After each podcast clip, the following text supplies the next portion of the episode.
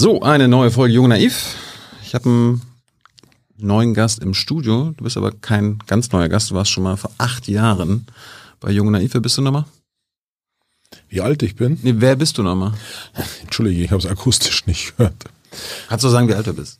Ich bin 52, aber ich bin der Vorsitzende des Europaausschusses, grüner Bundestagsabgeordneter und mein Name ist Toni Hofreiter. Wie geht's?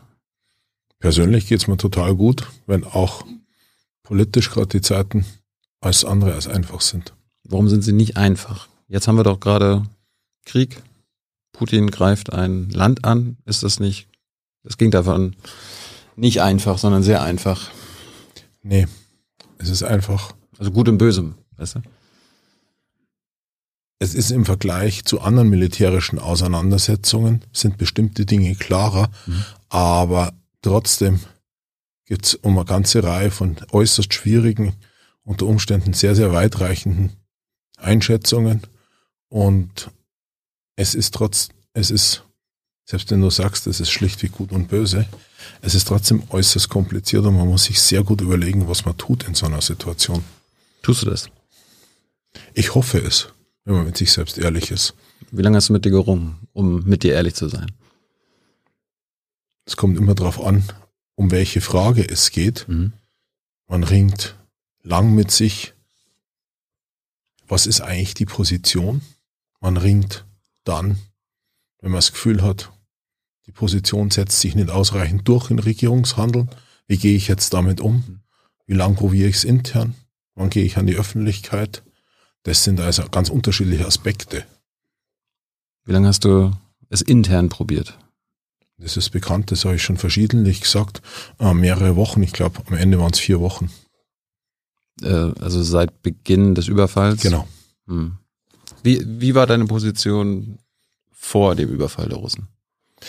Äh, vor dem Überfall Russlands auf die Ukraine hatte ich die Hoffnung, dass man mit Putin doch irgendwie zu einer diplomatischen Lösung kommen kann. Hm. Deswegen war ich auch davor dagegen, dass wir Waffen liefern an die Ukraine. Denn da war immer mein Argument, unterschiedliche Länder haben unterschiedliche Rollen. Und wenn jetzt auch noch Deutschland Waffen an die Ukraine liefert, dann liefert es Putin vielleicht endgültig den Vorwand, um den Krieg zu beginnen. Das war ein Irrtum.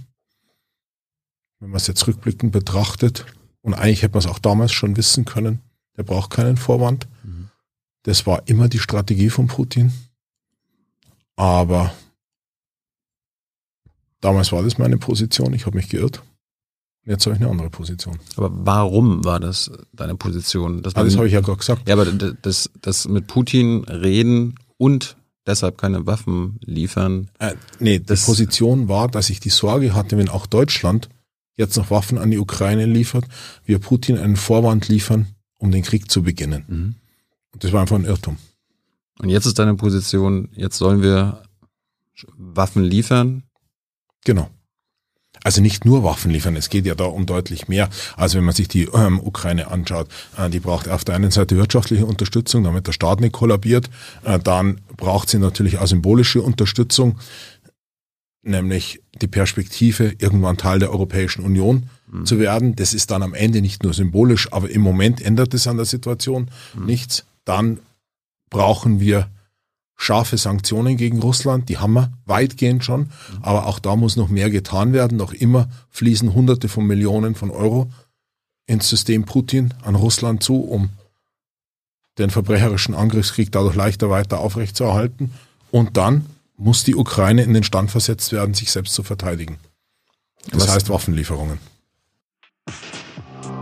Hi, Tyler hier, Producer von Jung und Naiv. Ohne euch gibt's uns nicht. Jeder Euro zählt und ab 20 landet ihr als Produzenten im Abspann auf YouTube. Weiter geht's. Wenn, du, wenn du vorhin gesagt hast, äh, wenn, wenn wir jetzt auch noch Waffen liefern, also vor dem, vor dem Überfall, das könnte Putin als Vorwand ja. dienen, die Ukraine anzugreifen. War ja, war ja nicht so, weil wir haben es nicht gemacht und er hat trotzdem angegriffen. Genau. Äh, jetzt, wenn wir Waffen liefern, warum würde das dann Putin keinen Vorwand geben, jetzt noch einen krasseren Krieg zu führen oder andere Länder anzugreifen. Weil wenn man sich das inzwischen alles anschaut, ist spätestens seit dem 24. Februar klar, man hätte es, wie gesagt, auch schon vorher erkennen können. Ich war der anderer Meinung, aber man hätte es auch vorher schon erkennen können. Putin lügt regelmäßig, vielleicht jeden Tag, über seine taktischen Interessen. Aber was er strategisch vorhat, darüber hat er uns ziemlich klar die Wahrheit gesagt. Hat, wenn man genau nachliest, bereits 2007 uns die Wahrheit gesagt, nämlich, dass er das russische Reich wieder errichten will. Er hat den Zusammenbruch der Sowjetunion als die schlimmste Katastrophe des 20. Jahrhunderts bezeichnet und wir wissen alle, was sonst noch im 20. Jahrhundert äh, passiert ist.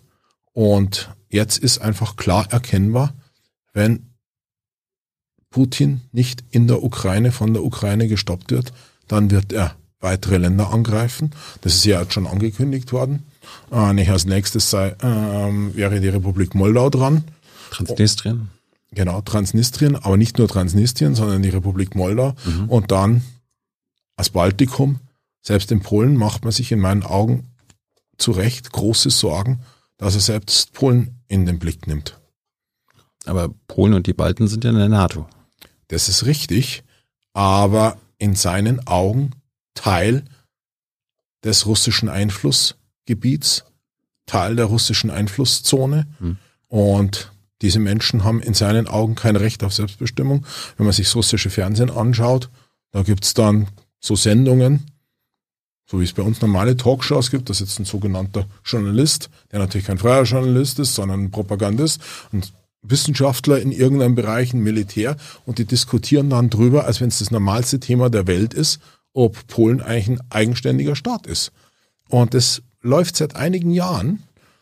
Und bei der Ukraine ist ja schon offizielle Staatsdruck ziehen, ähm, dass die Ukraine zu ukrainisieren ist, also kulturell zu vernichten ist. Und ich glaube, spätestens seit dem 24. Februar muss uns bewusst sein, dass wir das ernst zu nehmen haben. Sehr ernst zu nehmen.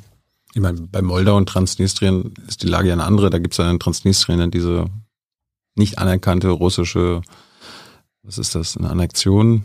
Also ein Teilgebiet von der Moldau wird von den Russen da kontrolliert. Äh, aber die Polen und die Balten sind halt in der NATO. Genau. Spielt, spielt das für dich keine Rolle?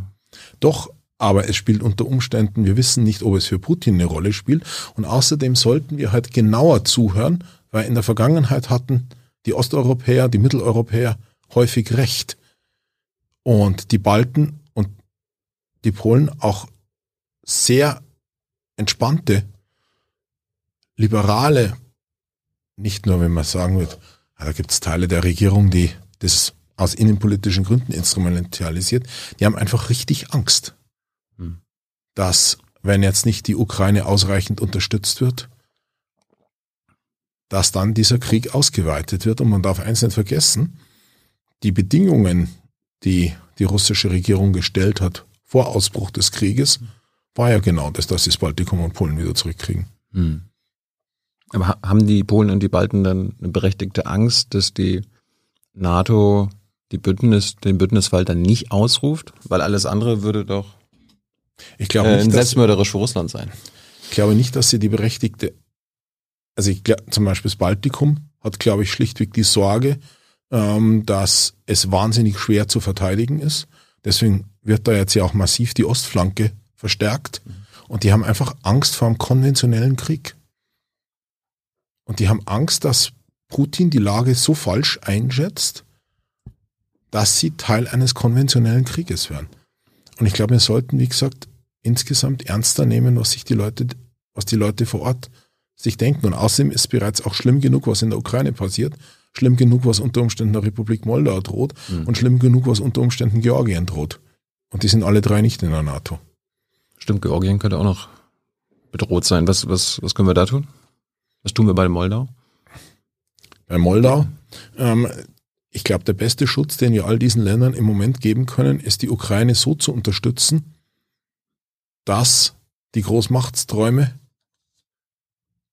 die Aggression scheitert, dass die Kosten für das System Putin zu hoch werden und er sich dann am Ende dafür entscheidet, in ernsthafte Friedensverhandlungen einzutreten und nicht immer weiter zu machen. Mhm. Und deshalb gehört zu den Waffenlieferungen, um damit die Verteidigungsfähigkeit der Ukraine zu stärken, gehört deshalb auch die Sanktionen immer weiter zu verschärfen. Mhm. Kommen wir gleich zu. Bleiben wir mal bei den Waffen. Du hast ja gesagt, dass die Gefahr vom Dritten Weltkrieg steigt, je länger der Krieg in der Ukraine dauert. Und Waffenlieferungen würden den Krieg da nicht verlängern, sondern verkürzen. Also unsere Waffenlieferung an die Ukraine. Warum glaubst du das? Das hängt zum Beispiel mit der Republik Moldau zusammen, weil nämlich, wenn Russland bereits in der Ukraine scheitert, dann ist die Wahrscheinlichkeit, dass sie ein weiteres Land angreifen, einfach deutlich geringer. Hm. Und dann ist auch das Baltikum und Polen ganz sicher, dass sie nicht angegriffen werden. Denn wie gesagt, deren Analyse ist, dass trotz NATO-Mitgliedschaft es nicht ausgeschlossen ist. Aber ich habe jetzt ja gefragt, ähm, dass je länger der Krieg dauert, die Gefahr vom Dritten Weltkrieg deiner Meinung nach steigt. Würden aber Waffenlieferungen nicht zum Gegenteil führen, dass der Krieg länger dauert? Weil die Ukrainer dann verteidigungsbereiter sind, was sie ja sein sollen. Ja, das, äh, das geht von der Annahme aus, dass Putin dann aufhört. Aber wenn wir seine eigenen Worte ernst nehmen und die Analysen der Osteuropäer ernst nehmen, dann hört er da halt nicht auf, sondern dann nimmt er das nächste Land in den Blick. Und dann haben wir wieder Krieg und dann nimmt er das nächste Land in den Blick. Und wenn er bis dahin durchgekommen ist, und damit sind wir bei den Analysen der Balten und Polen, mhm. nimmt er unter Umständen trotz NATO-Mitgliedschaft Baltikum und Polen in den Blick. Was sind dann unsere Analysen? Ihr habt ja im Bundestag habt ihr ja auch äh, wissenschaftlichen Dienst, äh, Außenministerium und so weiter, äh, Auswärtigen Ausschuss, Europaausschuss. Was sind denn unsere Analysen? Es gibt ja nicht nur die baltischen und die osteuropäischen Analysen. Ja, meine Analyse ist inzwischen, dass die recht haben. Mit ihrer Analyse und mit ihrer Sorge und dass sie Putins Aggression besser eingeschätzt haben, als wir in Mittel- und Westeuropa das die letzten Jahre getan haben. Habe ich verstanden, dass du denen recht gibst. Aber was ist denn, was ist denn unsere Analyse, also die deutsche Sicht darauf? Ja, da gibt's mehrere sozusagen. Ja. Inzwischen habe ich den Eindruck, dass sich in Deutschland diese Analyse auch immer stärker durchsetzt. Hm. Deswegen hat sich ja der Bundestag inzwischen mit großer Mehrheit für den Antrag entschieden, wo die Ukraine stärker unterstützt wird. Hm. Kommen wir gleich zu. Ähm, ich habe jetzt noch nicht ganz verstanden, wie Waffenlieferungen, auch von schweren Waffen, den Krieg nicht verlängern, sondern verkürzen. Das ist, wie gesagt, wenn man von der Annahme ausgeht, dass Putin mit der Ukraine zufrieden wäre, wenn man diese Analyse hat, dann verlängert es den Krieg. Aber diese Analyse halte ich für falsch. Aber wir reden doch über den Krieg in der Ukraine. Nein, wir reden insgesamt über das Großmachtstreben Russlands. Nämlich die Auseinandersetzung begann auch nicht mit dem Krieg in der Ukraine. Die Auseinandersetzung begann spätestens 2008 mit dem Überfall auf Georgien und der Abtrennung von Abchasien und Südossetien. Der hat sich dann fortgesetzt mit der Annexion der Krim und den Überfall auf die Ostukraine. Mhm. Setzt sich jetzt fort mit dem zweiten Überfall auf die Ukraine. Und wenn hier jetzt nicht endgültig Putin klar gemacht wird, dass wir nicht sein Großmachtstreben nicht weiter tolerieren. Oder zu wenig dagegen vorgehen, toleriert haben wir es davor auch nicht, das ist falsch, zu wenig dagegen vorgehen, dann ist halt unter Umständen, wenn er weiter das macht, wenn er weiter so verhandelt, wie er die letzten gut zehn Jahre gehandelt hat, ist nur eine Frage der Zeit, wenn er in der Ukraine damit durchkommt, bis er das nächste Land ins Visier nimmt. Das heißt, wenn wir Waffen an die Ukraine liefern und denen helfen, dass die Russen die Ukraine nicht einnehmen, dann würde das den gesamten Krieg, den du vermutest, der noch gegen Moldau. Nee, den ich nicht vermute, sondern erwartest. Den, den der russische Imperialismus selbst angekündigt hat. Ja. Und den, wie gesagt, insbesondere die betroffenen Länder sehr befürchten, würde diesen Krieg vermeiden. Aber würde der Krieg in der Ukraine, der jetzt gerade läuft, nicht durch mehr Waffen, egal von wem, jetzt automatisch verlängert werden? Es gibt ja auch viele, sagen, äh, Menschenleben sind am Ende wichtiger und je länger ein Krieg geht, desto mehr Menschen gehen. Wenn du es ganz isoliert betrachtest, könnte man natürlich sagen, der Krieg wäre am schnellsten vorbei gewesen, wenn sich die gar nicht gewehrt hätten. Hm. Das ist immer so, dass wenn sich Opfer gegen ihren Aggressor nicht wehren, aber erstens, die Menschenrechtsverletzungen wären nicht vorbei gewesen. Wenn man sich anschaut, viele tausend Vergewaltigungen in den besetzten Gebieten, Unmengen ermordete Zivilisten. Und außerdem kommt noch was anderes dazu. Es steht uns hier einfach nicht zu, über die Köpfe der demokratischen Ukraine und über diese Menschen hinweg zu entscheiden. Es gehört halt ganz entscheidend, gerade zu einer linken Perspektive, dass man die Perspektive der Opfer in den Blick nimmt. Hm. Und das steht uns einfach nicht zu. Es steht weder mir zu, noch irgendjemand anderem zu, zu entscheiden, was für sie richtig ist. Ich glaube, da sind, da sind wir uns einig, dass am Ende nur die Ukrainer über ihr Schicksal Genau. entscheiden können. Aber ab wann würde denn unsere, unsere Hilfe für die Ukrainer auch unser Schicksal betreffen? Weil ich meine, das ist ja dann auch die Linie. Deswegen können wir auch nicht alle Wünsche der Ukraine erfüllen. Mhm. Die Ukraine wünscht sich zum Beispiel, hat am Anfang sehr drum gebeten, dass wir eine Flugverbotszone einrichten Mhm. über der Ukraine. Das klingt jetzt erstmal so relativ harmlos, aber das bedeutet ja, dass die NATO in direkten Krieg mit Russland geraten würde. Die müssten russische Flieger abschießen. Ganz genau. So, also das bedeutet es dann praktisch. Und das geht natürlich nicht. Und völkerrechtlich ist es sehr eindeutig. Wir können Waffen liefern. Völkerrechtlich gibt es auch keinen Unterschied zwischen leichten und schweren Waffen. Wir können Waffen liefern, aber wir können ihnen nicht direkt helfen. Das geht nicht. Und das ist auch, da gibt es auch niemand im Westen, der sagt, wir können das machen, der in Verantwortung ist. Und wenn, da wir das nicht können, weil Russland eben eine Macht ist, wie sie eine ist, ist unsere, in meinen Augen unsere Pflicht, ihnen wenigstens dabei zu helfen, sich selbst zu verteidigen.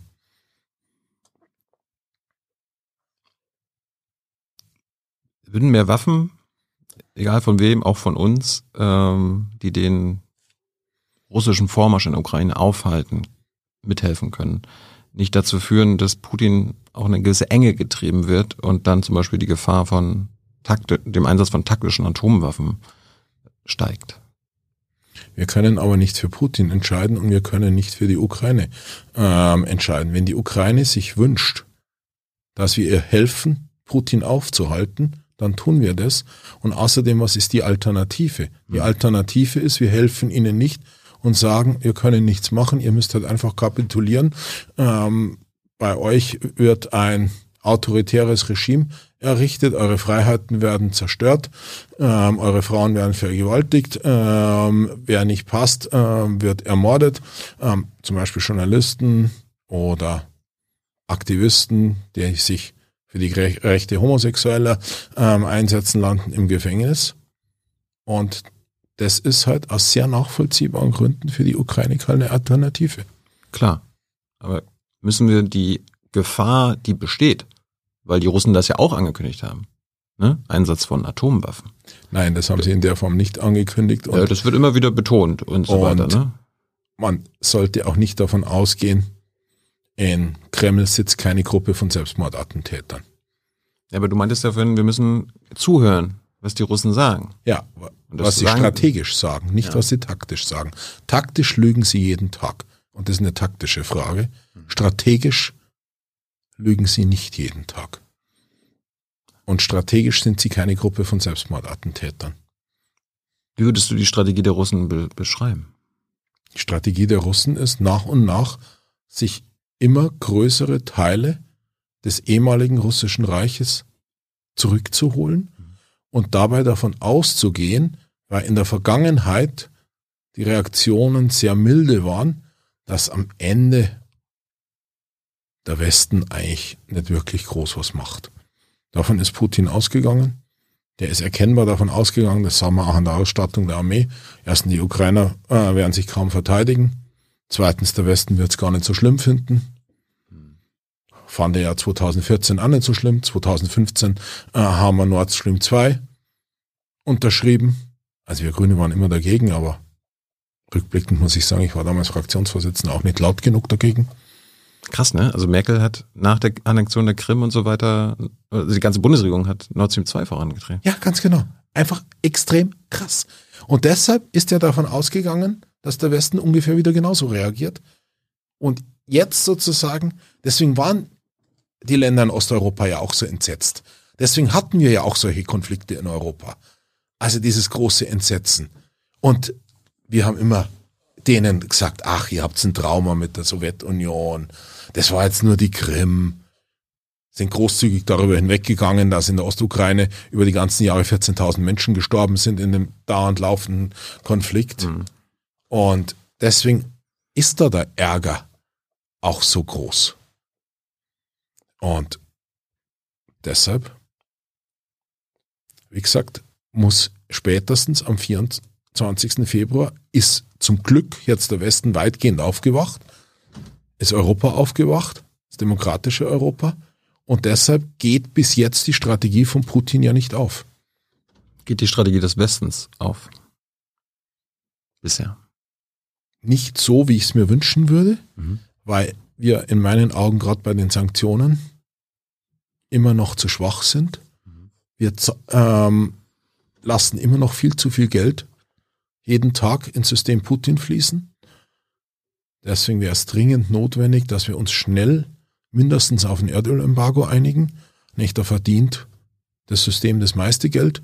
Ich persönlich bin auch für ein Erdgasembargo, aber da kann ich verstehen, dass die Leute nervös sind, weil das ist wirklich sehr herausfordernd, das technisch hinzukriegen.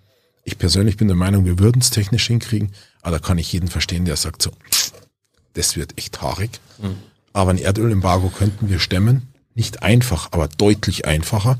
Nee, auch dank dem, was das Wirtschaftsministerium geleistet hat, also Robert, also Robert Habeck, sind wir inzwischen schon bei 12 Prozent nur noch äh, bei de, von den Erdölimporten Anteil von russischem Erdöl. Deswegen, das, wenn wir jetzt als Europa schnell umsetzen könnten, das wäre schon ein sehr gutes Zeichen nochmal zurück zum Westen seit 2014. Da gab es ja jetzt auch nicht den einheitlichen Westen. Nein. Ne? Also gab es jetzt Deutschland, die selbst Nord Stream 2 vorangetrieben haben mit den Russen und die Amis waren zum Beispiel immer dagegen. Aus Eigeninteresse, auch äh, als Alliierter der Osteuropäer. Also der Westen hat halt. Genau. Und, äh, war, war sich überhaupt nicht einig, die haben genau. ja miteinander gestritten. Genau. Und darauf hat Putin halt auch wieder gehofft. Ähm, erkennbar. Und diesmal ist es zum Glück nicht passiert. In der Schärfe. Was ist denn die Strategie des Westens aktuell? Du, hast ja gesagt, es gibt so bei Sanktionen gehst du nicht weit genug, aber was ist denn die Strategie? Die Strategie des Westens ist, ihn zu stoppen, ihm dafür zu sorgen, dass seine Großmachtsträume nicht gelingen, um ihm damit deutlich zu machen, das wird, deine Pläne gehen nicht auf und ihn dazu dadurch dazu zu bringen, dass er in ernsthafte Friedensverhandlungen eintritt. Das heißt, die Kosten fürs Regime so weit nach oben zu bringen durch die Sanktionen und auf der anderen Seite die Ukraine so verteidigungsfähig zu machen, dass der Vormarsch gestoppt werden kann, um ihn dazu zu zwingen, dass er ernsthaft verhandelt und sagt, erkennt, dass es nicht weiter gelingt. Mhm. Nämlich, wenn man sich die, äh, du hast es ja vorher schon gesagt, wie zerstritten der Westen war und was Deutschland gemacht hat und wie wenig wir reagiert haben, eigentlich 2008, 2014. Und da konnte er schon eine gewisse Hoffnung haben, es klappt ja ganz gut. Also aus seiner Sicht, also aus Putins Sicht, hat es die letzten Jahre eigentlich ganz gut geklappt, was er vorhatte. Wir haben zwar Sanktionen erlassen 2014, mhm. aber wie gesagt am Nord Stream 2 2015 und Jetzt ist die Einigkeit im Großen und Ganzen immerhin so hoch, dass es nicht klappt. Hm. Warst du eigentlich auch immer gegen den Ukraine-Beitritt in die NATO? Das hat die Ukraine sich seit Jahren gewünscht. Es war 2008. Ja, die USA waren so, let's go. Merkel und so, nein. Es war damals eine ganz schwierige Debatte. Und ich kann dir sehr eindeutig sagen, dass ich gegen Waffenlieferungen war. Beim NATO-Beitritt waren wir Grüne auch kritisch. Ich habe nichts gefunden, dass du das unterstützt hattest. Ja, und naja, 2008 war ich Verkehrspolitiker. Ja, und jetzt, und jetzt bis Februar? Äh, da war das ja äh, überhaupt nicht mehr auf der Tagesordnung gestanden. Nee, ab, nee, ab 2014 war es nicht mehr auf der Tagesordnung gestanden, weil da, Zelensky hat bis zum, bis zum Krieg gesagt, natürlich, NATO hilft uns, äh, wir wollen in die NATO. aber trotzdem, da hatten die ja schon den Konflikt im Land. Ja. Also du kannst nicht NATO-Mitglied werden, so ohne weiteres, wenn du bereits einen Konflikt im Land hast. Okay. Also das wäre maximal vor 2014 möglich gewesen. Wa- Aber da warst du nicht dafür vor 2014. Wäre mir, neu, wär mir jetzt neu. Nee, ich war da nicht ähm, explizit dafür Mhm. äh, 2014. Denn wie gesagt, ich habe ja schon gesagt, ich hatte das auch falsch einfach eingeschätzt. Zum Glück nicht in der Form falsch wie unsere Bundesregierung. Also wir waren zum Beispiel zu, äh, gegen Nord Stream 2, aber ich war ja auch noch gegen Waffenlieferungen, bis der Krieg losging, weil ich einfach dachte, es gibt eine Rationalität im russischen System, die unserer Rationalität näher ist. Also ich halte überhaupt nichts davon, wenn Leute sagen, Putin ist verrückt oder so. Das ist Quatsch. Der hat einfach eine andere Rationalität. Und zwar die Rationalität, die er uns gegenüber angekündigt hat, nicht? Die Wiedererrichtung des russischen Reichs. Bloß wir haben es halt nicht geglaubt. Ist deine Position, wenn die, Ukra wenn die Ukraine jetzt gewinnt gegen die Russen, dass sie in die NATO gehören? Meine Position ist, dass man Russland jetzt dazu zwingt, dass sie in ernsthafte Verhandlungen gehen, dann, dass die Staaten selbst entscheiden können, was sie wollen. Und die Ukraine sagt ja jetzt, je nach Verhandlungen, es ist, da ist manches verhandelbar, aber wo sie auf alle Fälle hinwollen, ist in die Europäische Union. Und das geht nicht von heute auf morgen, das ist ein extrem komplizierter Prozess. Aber ich finde, die Ukraine braucht eine Beitrittsperspektive in die äh, Europäische Union. Aber nicht in die NATO. Das ist ja im Moment selbst in der Ukraine in Diskussion, ob das nicht etwas ist, was man, zur, Ver- äh, was man verhandeln kann. Sind denn die westlichen Interessen aktuell die gleichen?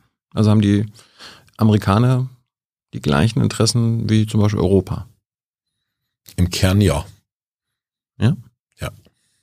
Ist nicht so, dass die Amerikaner vielleicht eher ein Interesse am Regime-Change in Russland haben, als an dem Schicksal der Ukrainer? Weil die Ukrainer müssen am Ende in Europa versorgt werden. Das ist denen ja vielleicht ein bisschen... Nein. Ne? Und das liegt daran, weil Russland gerade einen verbrecherischen Angriffskrieg führt, aber aus Sicht der Amerikaner der geostrategische Rivale mittel- und langfristig nicht Russland ist, sondern China. Und deshalb haben die einfach im Kern ein Interesse, ist deren Hauptinteresse meiner Beobachtung nach, besser fragst du da die Amerikaner, die da die Verantwortung haben, aber meiner Beobachtung nach haben die das Hauptinteresse, dass die Ukraine den Krieg nicht verliert, dass die Ukraine ihre territoriale Integrität wiederherstellen kann und dass die Ukraine dann frei entscheiden kann, wie es weitergeht und dass die Bedrohung für Europa durch den russischen Imperialismus beendet wird. Ja. Aber trotzdem ist Russland auch für die für Europa und auch den Ami, die Amis immer noch ein geopolitischer Konkurrent. Und darum, die könnten ja quasi sagen, okay, wir wollen, dass die Ukraine die Russen besiegt, damit Putin in, in Russland geschwächt ist und damit gestürzt werden kann. Das könnte ja ein anderes Motiv sein, als wir Deutschen und wir Europäer haben. Wir wollen ja nicht überfallen werden. Ja, wir wollen nicht überfallen werden. Und wie gesagt, der Fokus der Amerikaner ist woanders, der ist auf China. Ja, aktuell ist er schon hier in Europa. Ne? Ja, aktuell ist der Fokus auf die Unterstützung der Ukraine, Mhm. aber deren mittelfristiger strategischer Fokus, und das glaube ich, kann man sehr eindeutig sagen, ist auf China. Mhm. Weil China natürlich auch ungleich mächtiger ist als Russland. Würden wir eigentlich genauso reagieren, wie wir jetzt bei Ukraine-Russland reagieren, wenn die Chinesen Taiwan überfallen würden?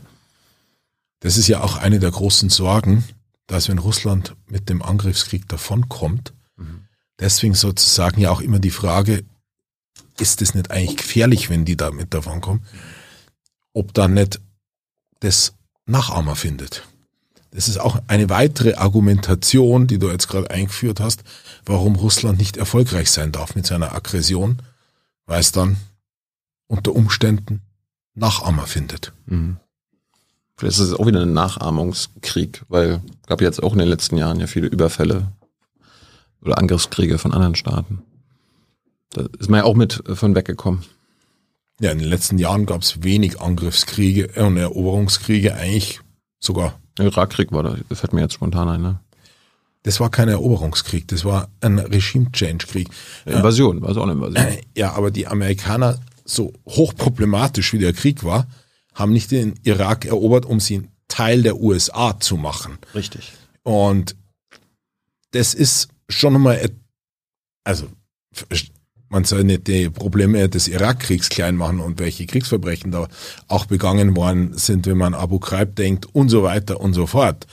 Aber es ist halt trotzdem ein Riesenunterschied, ob du ein Nachbarland überfällst, um es zu erobern und auch noch seine Kultur zu vernichten, nämlich die Deukrainisierung. Ich glaube, wir hatten auch seit dem Zweiten Weltkrieg schon Kriege in Europa, wenn man an den Jugoslawienkrieg äh, denkt. Das ist ein Bürgerkrieg und Zerfallskrieg war mit schrecklichen Verbrechen. Mhm. Aber ein Eroberungskrieg von einem souveränen Staat gegen einen anderen souveränen Staat in der Form, oh, da fallen mir jetzt wenig Beispiele ein. Mhm. Und außerdem kommt ja noch was dazu. Das ist ja bei uns auch total vergessen. Und das macht das Ganze halt auch nochmal krasser, gerade wenn man in Perspektive denkt, dass irgendwann wieder sowas wie Abrüstung möglich ist. Die Ukraine hat nach dem Zerfall der Sowjetunion sehr, sehr viele Atomwaffen besessen und ist dann gedrängt worden und hat es auch freiwillig gemacht, diese Atomwaffen auf Null abzurüsten. Also sie sind in das Budapester Memorandum. Genau. Im Budapester Memorandum gab es dafür drei Garantiemächte, Großbritannien, USA und Russland. Mhm. Und sie werden von ihrer eigenen Garantiemacht überfallen, nachdem sie die Atomwaffen auf Null abgerüstet haben. Ich meine, viele, die sich damit beschäftigen, sagen, ja, hätte die Ukraine bloß mal ihre Atomwaffen behalten. Aber das ist doch ein schreckliches Zeichen. Und das ist auch ein weiterer Grund sozusagen, warum wir als Europa, als Weltgemeinschaft jetzt die Ukraine unterstützen muss, müssen. Nicht, wenn die Belohnung sozusagen für ein im Kern völlig vernünftiges Verhalten, nämlich Atomwaffen abzurüsten, dann ist, dass du von deinem Nachbarn überfallen wirst. Mhm. Was ist das denn für ein Zeichen, um zukünftige Abrüstungspolitik machen zu können? Du meinst, die Garantiemächte waren Russland, aber auch Großbritannien und die USA. Genau, wenn ich mich richtig erinnere, bei ja, Budapester Memorandum. Genau. Aber die, ihr hattet jetzt damals nicht kritisiert, als nach Minsk I und Minsk II die Briten und die Amerikaner eben nicht am Tisch saßen. Da war ja Frankreich, Deutschland, Ukraine und Putin. Ja, das war das damalige Verhandlungsformat. Ja. Da hätten vielleicht diese Garantiemächte auch noch dazugehört. Habt ihr nicht gemacht? Also als Grüne. Ähm, ich gestehe offen, ich kapiere nicht, worauf du hinaus wirst. Naja, wenn diese drei Garantiemächte entscheidend sind äh, für diese, für diesen dieses Memorandum mit den Atomwaffen. Die waren ja schon nicht mehr entscheidend, weil nämlich eine der Garantiemacht war ja Russland und die ja, eben deshalb so hätten die anderen beiden und da, dabei Das Land ist sozusagen von der eigenen Garantiemacht überfallen worden und man kann jetzt nicht sagen, dass äh, Großbritannien und die USA sich nicht bemüht haben, die Ukraine zu unterstützen. Ja, aber es war, war ja interessant, dass entweder Putin und Merkel es geschafft haben, die beiden dann bei den Verhandlungen bei Minsk 1 mit 2 rauszulassen. Das war halt ein äh, ähm, ein Verhandlungsformat, ähm, das auf das sich die Ukraine und Russland eingelassen haben. Und man hatte damals ja noch die Hoffnung, die endgültig jetzt klar ist, dass man mit Putin und dem System, dem imperialen Russland, mhm. das man damals nicht als solches erkannt hat, ja. vernünftige Verhandlungen führen kann. Aber das ist jetzt, also das kann man jetzt Merkel wirklich nicht vorwerfen. Da kann man in dem Zusammenhang manches vorwerfen, mhm. aber man muss halt Verhandlungsformate so wählen, dass sie von beiden Seiten akzeptiert werden ähm, und erfolgreich sind. Da gab es ja dann auch Minsk II, worauf sich die vier Seiten da geeinigt hatten. Hat äh, die russische Seite dann absolut Unrecht, wenn sie sagen, da wurde auch von ukrainischer Seite nicht das umgesetzt, was vereinbart wurde? Ja, aber es wurde halt auch vor allem von russischer Seite nicht umgesetzt. Und das stimmt. Und selbst wenn und da hat die Ukraine auch nicht alles hundertprozentig gemacht, es rechtfertigt halt trotzdem keinen Vernichtungskrieg. Nein, nein. Sondern da hätte man halt weiter verhandeln oder diskutieren müssen. Aber es ist halt sehr inzwischen halt völlig klar, es ging Russland nie um die erfolgreiche Umsetzung von Minsk II, sondern es ging halt darum, abzuwarten, bis in der Wahrnehmung Putins und des Verteidigungsministers die Armee so weit aufgerüstet ist, man genug Geld eingenommen hat durch den Verkauf von fossilen Rohstoffen, ja. dass man in der Lage ist, die gesamte Ukraine anzugreifen. Das ist halt was das, anderes. Dass es den Russen nie darum ging, ist, glaube ich, eindeutig. Ja. Aber ja. ging es den Ukrainern denn darum? Ich glaube, die Ukrainer wären sehr glücklich, äh, wenn sie äh, Frieden hätten und wenn sie nicht angegriffen worden wären. Hm. Und ich meine, zur Umsetzung von sowas gehören halt zwei Seiten dazu. man darf nicht vergessen, dass seit 2014 sind in der Ostukraine 14.000 Menschen gestorben in den Konflikten. Wann hätte aus deiner Sicht Putin den Krieg verloren? Ich glaube, das ist nicht die entscheidende Frage, sondern die entscheidende Frage ist, dass für das System Putin die Kosten so hoch werden müssen, dass er erkennt, es ist besser, jetzt den Krieg zu beenden und ernsthafte Verhandlungen einzutreten und die imperialen Pläne schweren Herzens aus seiner Sicht zu begraben. Das sozusagen muss das Ziel sein. Ich, ich frage mich ja, der Imperialismus äußerte sich auch schon mit der Annexion der Krim. Genau mit den mit Don, äh, Donetsk und Luhansk. Im Grunde äußerte er sich ja bereits 2007 mit der Ankündigung, dass man das vorhat und eigentlich schon 2008 mit dem Überfall auf Georgien. Genau, jetzt ist die Frage, wenn wir den russischen Imperialismus stoppen wollen, dann würde das doch logisch auch bedeuten, dass das Ziel sein muss, dass die Krim zurückgegeben wird und die beiden Anführungsstrichen Republiken wieder zur Ukraine gehören. Deswegen die territoriale äh, Integrität der Ukraine muss wiederhergestellt werden.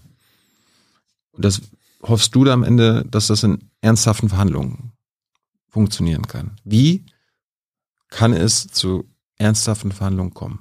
Das habe ich vorher schon ähm, gesagt. Dass, dass der Krieg für Putin zu teuer wird? Ja. ja. Dass die Kosten zu hoch sind ja. und dass er sagt, er ist jetzt bereit, ernsthaft zu verhandeln.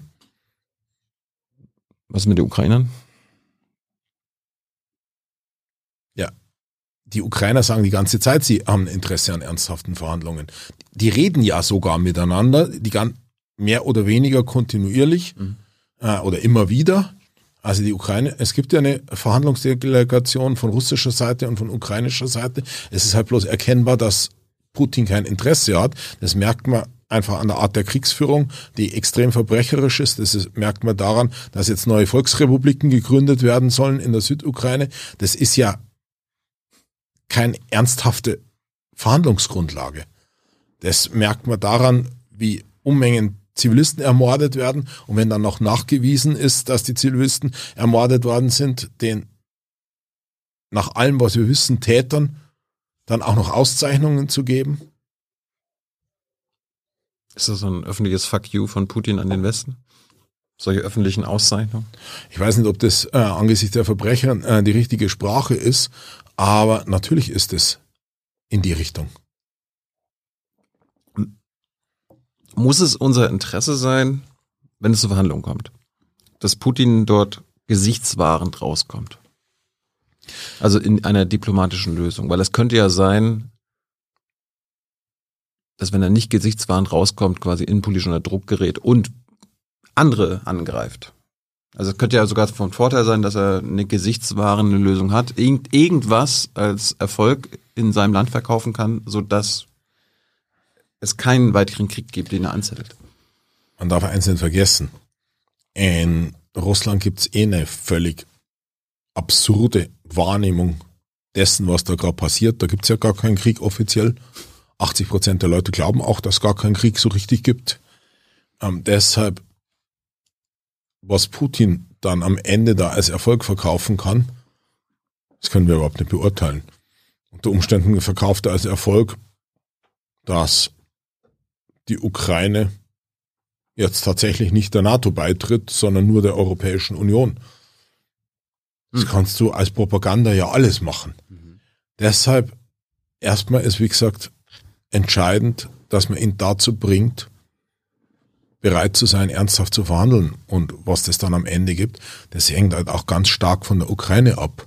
Nämlich wir können nicht über die Köpfe der Ukraine hinweg entscheiden, was passiert mit der Krim, äh, was passiert äh, mit ihrer Beitrittsperspektive, was passiert mit dem Donetsk-Wecken, was passiert auch mit vielleicht Entschädigungszahlungen angesichts der Zerstörungen und der Verbrechen, die begangen worden sind.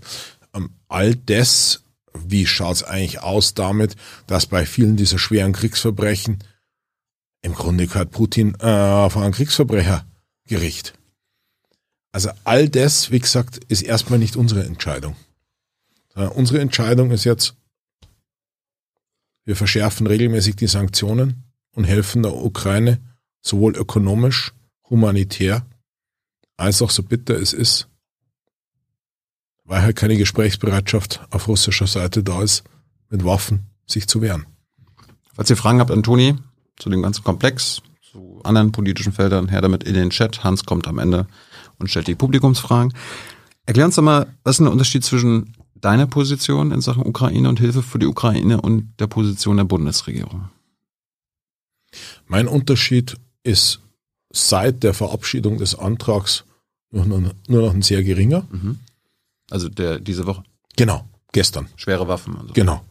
Es gab ja einen äußerst umfangreichen Antrag im Bundestag, äh, der von CDU, CSU, SPD, Grünen und FDP gemeinsam beschlossen worden ist, also mit einer ganz, ganz großen äh, Mehrheit. Ich persönlich bin der Meinung, dass wir als Europa jetzt möglichst schnell ein Erdölembargo umsetzen sollten. Da sollte man auch nochmal schneller vorangehen. Und ich hoffe jetzt sehr, dass dieser Antrag einfach schnell umgesetzt wird und die Lieferung von weiterer Unterstützung für die Ukraine nicht Wochen oder Monate sich verzögert. Also der Unterschied ist nicht, dass du einfach sagst, wir sollen denen das liefern, was die Ukrainer wollen und die Bundesregierung sagt, wir liefern denen das, was wir können. Das ist nicht der Unterschied. Nee, das ist nicht der Unterschied. Nämlich manche Sachen haben wir auch einfach gar nicht. Aber wenn die Industrie zum Beispiel sagt, das können sie liefern, dann in meinen Augen sollten wir dem zustimmen. Und die Industrie trickst nicht und der ist zu vertrauen? Ja, was heißt da zu vertrauen? Ähm, das ist ja in deren eigenem Interesse, diese Gerätschaften zu verkaufen. Ja. ja. Das ist, es ist die Waffenindustrie und wir sind in der bitteren Situation mhm. angesichts eines Angriffskrieges, dass die Waffenindustrie möglichst, hoffentlich möglichst schnell genug liefert, damit die Ukrainer sich wehren können und ihre Leute retten können. Was tut ihr eigentlich dafür, dass die, zum Beispiel die deutsche Rüstungsindustrie, jetzt wo die Ukrainer zum Beispiel eine Milliarde Euro von uns bekommen, um bei der deutschen Rüstungsindustrie einzukaufen, dass die Rüstungsindustrie da nicht einen satten Preisaufschlag macht oder nochmal schön, also extra Profite einfährt, weil sie um die Not der Ukrainer wissen und die dann mit dem Geld wegen des Preisaufschlags weniger kaufen können. Wie, wie, das wollt ihr doch bestimmt verhindern, oder? Also die Kosten der Produkte sind bekannt. Also zum Beispiel, was so ein Marder kostet, weiß man. Ja. Und der Aber da, da ist so eine Profitmarge drin. Man könnte ja sagen, hier, ihr verkauft das mal zum Herstellungspreis. So als radikale Maßnahme. Ja, Könnte man sich drei Marder mehr kaufen? Nein, kann man sich nicht, ne? weil es die nicht gibt. Also die Industrie. Dann spart man Geld und kann man, davon kann man sich dann irgendwas anderes kaufen. Du, du weißt, du weißt, das Problem verstehst du. Ja, ja, das Problem ist schon klar, aber das ist, im, das ist im Kern gerade nicht das Problem. Sondern, aber es ist ein Problem. Nee, im Kern ist das Problem, geht es schnell genug, kann es sicher transportiert werden und so weiter und so fort. Das ist sozusagen im Kern das Problem. Ähm, kommt es rechtzeitig in der Ukraine an, dass die Soldaten noch dran ausgebildet werden können, bevor das ganze alte sowjetische und russische Material zerschossen ist? Also das sind im Moment gerade die Probleme. Und die Frage, wie gesagt, mit dem Profit ist bei der Waffenindustrie immer eine andere. Das ist immer, wenn neue Systeme entwickelt werden, dann hast du es zum Teil mit absurden Preissteigerungen zu tun. Aber es geht hier jetzt nicht um die Entwicklung neuer Systeme, sondern um den Abverkauf überwiegend bereits bestehenden älteren Materials. Also zum Beispiel der Leopard 1, um den es da geht, die sind 40 Jahre alt. Klar, aber ich rede ja hier mit einem Grünen und ihr habt ja noch so moralische, ethische Ansprüche und man kann ja moralisch und ethisch vertreten, dass der Ukraine bedingungslos oder auf jeden Fall geholfen werden muss, auch militärisch. Aber man könnte ja sagen, es ist unethisch, dass quasi Teile unserer Industrie dann noch quasi Kriegsgewinnler sind. Könnte man ja, das könnte man probieren einzuhegen. Probiert ihr das? Ich meine, Robert hat ja, Robert Habeck hat ja auch bei, äh, bei den Energiesachen äh, von Kriegsgewinnen äh, und so gesprochen, die man abschöpfen muss. Also das ist, wie gesagt, gerade echt nicht das Problem, was man mit der Waffenindustrie hat. Also. Für dich ist kein Problem aktuell. Nee, das ist im Moment echt nicht das Problem, sondern das Problem ist, dass das Zeug zum Teil wirklich alt ist, mhm. dass es stellt sich die Frage, wie schnell kriegst du das renoviert? Und wie gesagt, es handelt sich um Standardprodukte, wo man einfach die Kosten kennt. Also du weißt einfach, was ein Marder kostet. Mhm. Und die können jetzt nicht einfach von der Ukraine mehr verlangen. Der, der hat einfach einen Preis. Mhm. Und das ist wie wenn du sozusagen ins Geschäft gehst und sagst, ich hätte gern das und das Produkt. Und dann sagt er, naja, aber Sie haben gerade so viel Unterstützung bekommen, von Ihnen verlange ich jetzt aber mehr Geld. Es gibt ja auch Mengenrabatt oder irgendwie Überfallrabatt oder so weiter. Hätte ja sein können, dass euch das, dass es für euch ein Thema ist. Ist denn, hast du denn speziellen Zugang zum Beispiel zu Kraus-Maffei Wegmann? Du bist ja da aus Bayern, aus München. Nee, so einen speziellen Zugang zu Kraus-Maffei Wegmann habe ich nicht. Weißt du, wie viele deiner Wähler bei KMW arbeiten? Nö. Interessiert dich das? Weil die, da knallen ja gerade die Sektkorken. Ja, daran ist Putin schuld. Ja. Ja, weil er die Ukraine überfallen hat. Okay. Deswegen wird jetzt mehr Geld ausgegeben für Rüstung.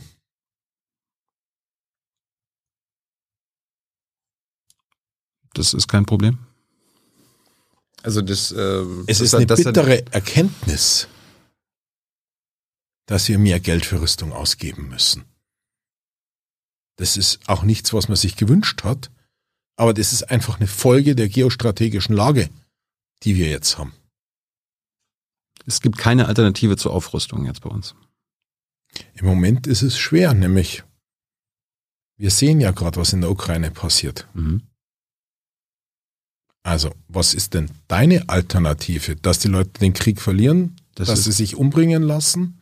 Ich frage dich, gibt es keine andere Alternative außer Aufrüstung in Deutschland.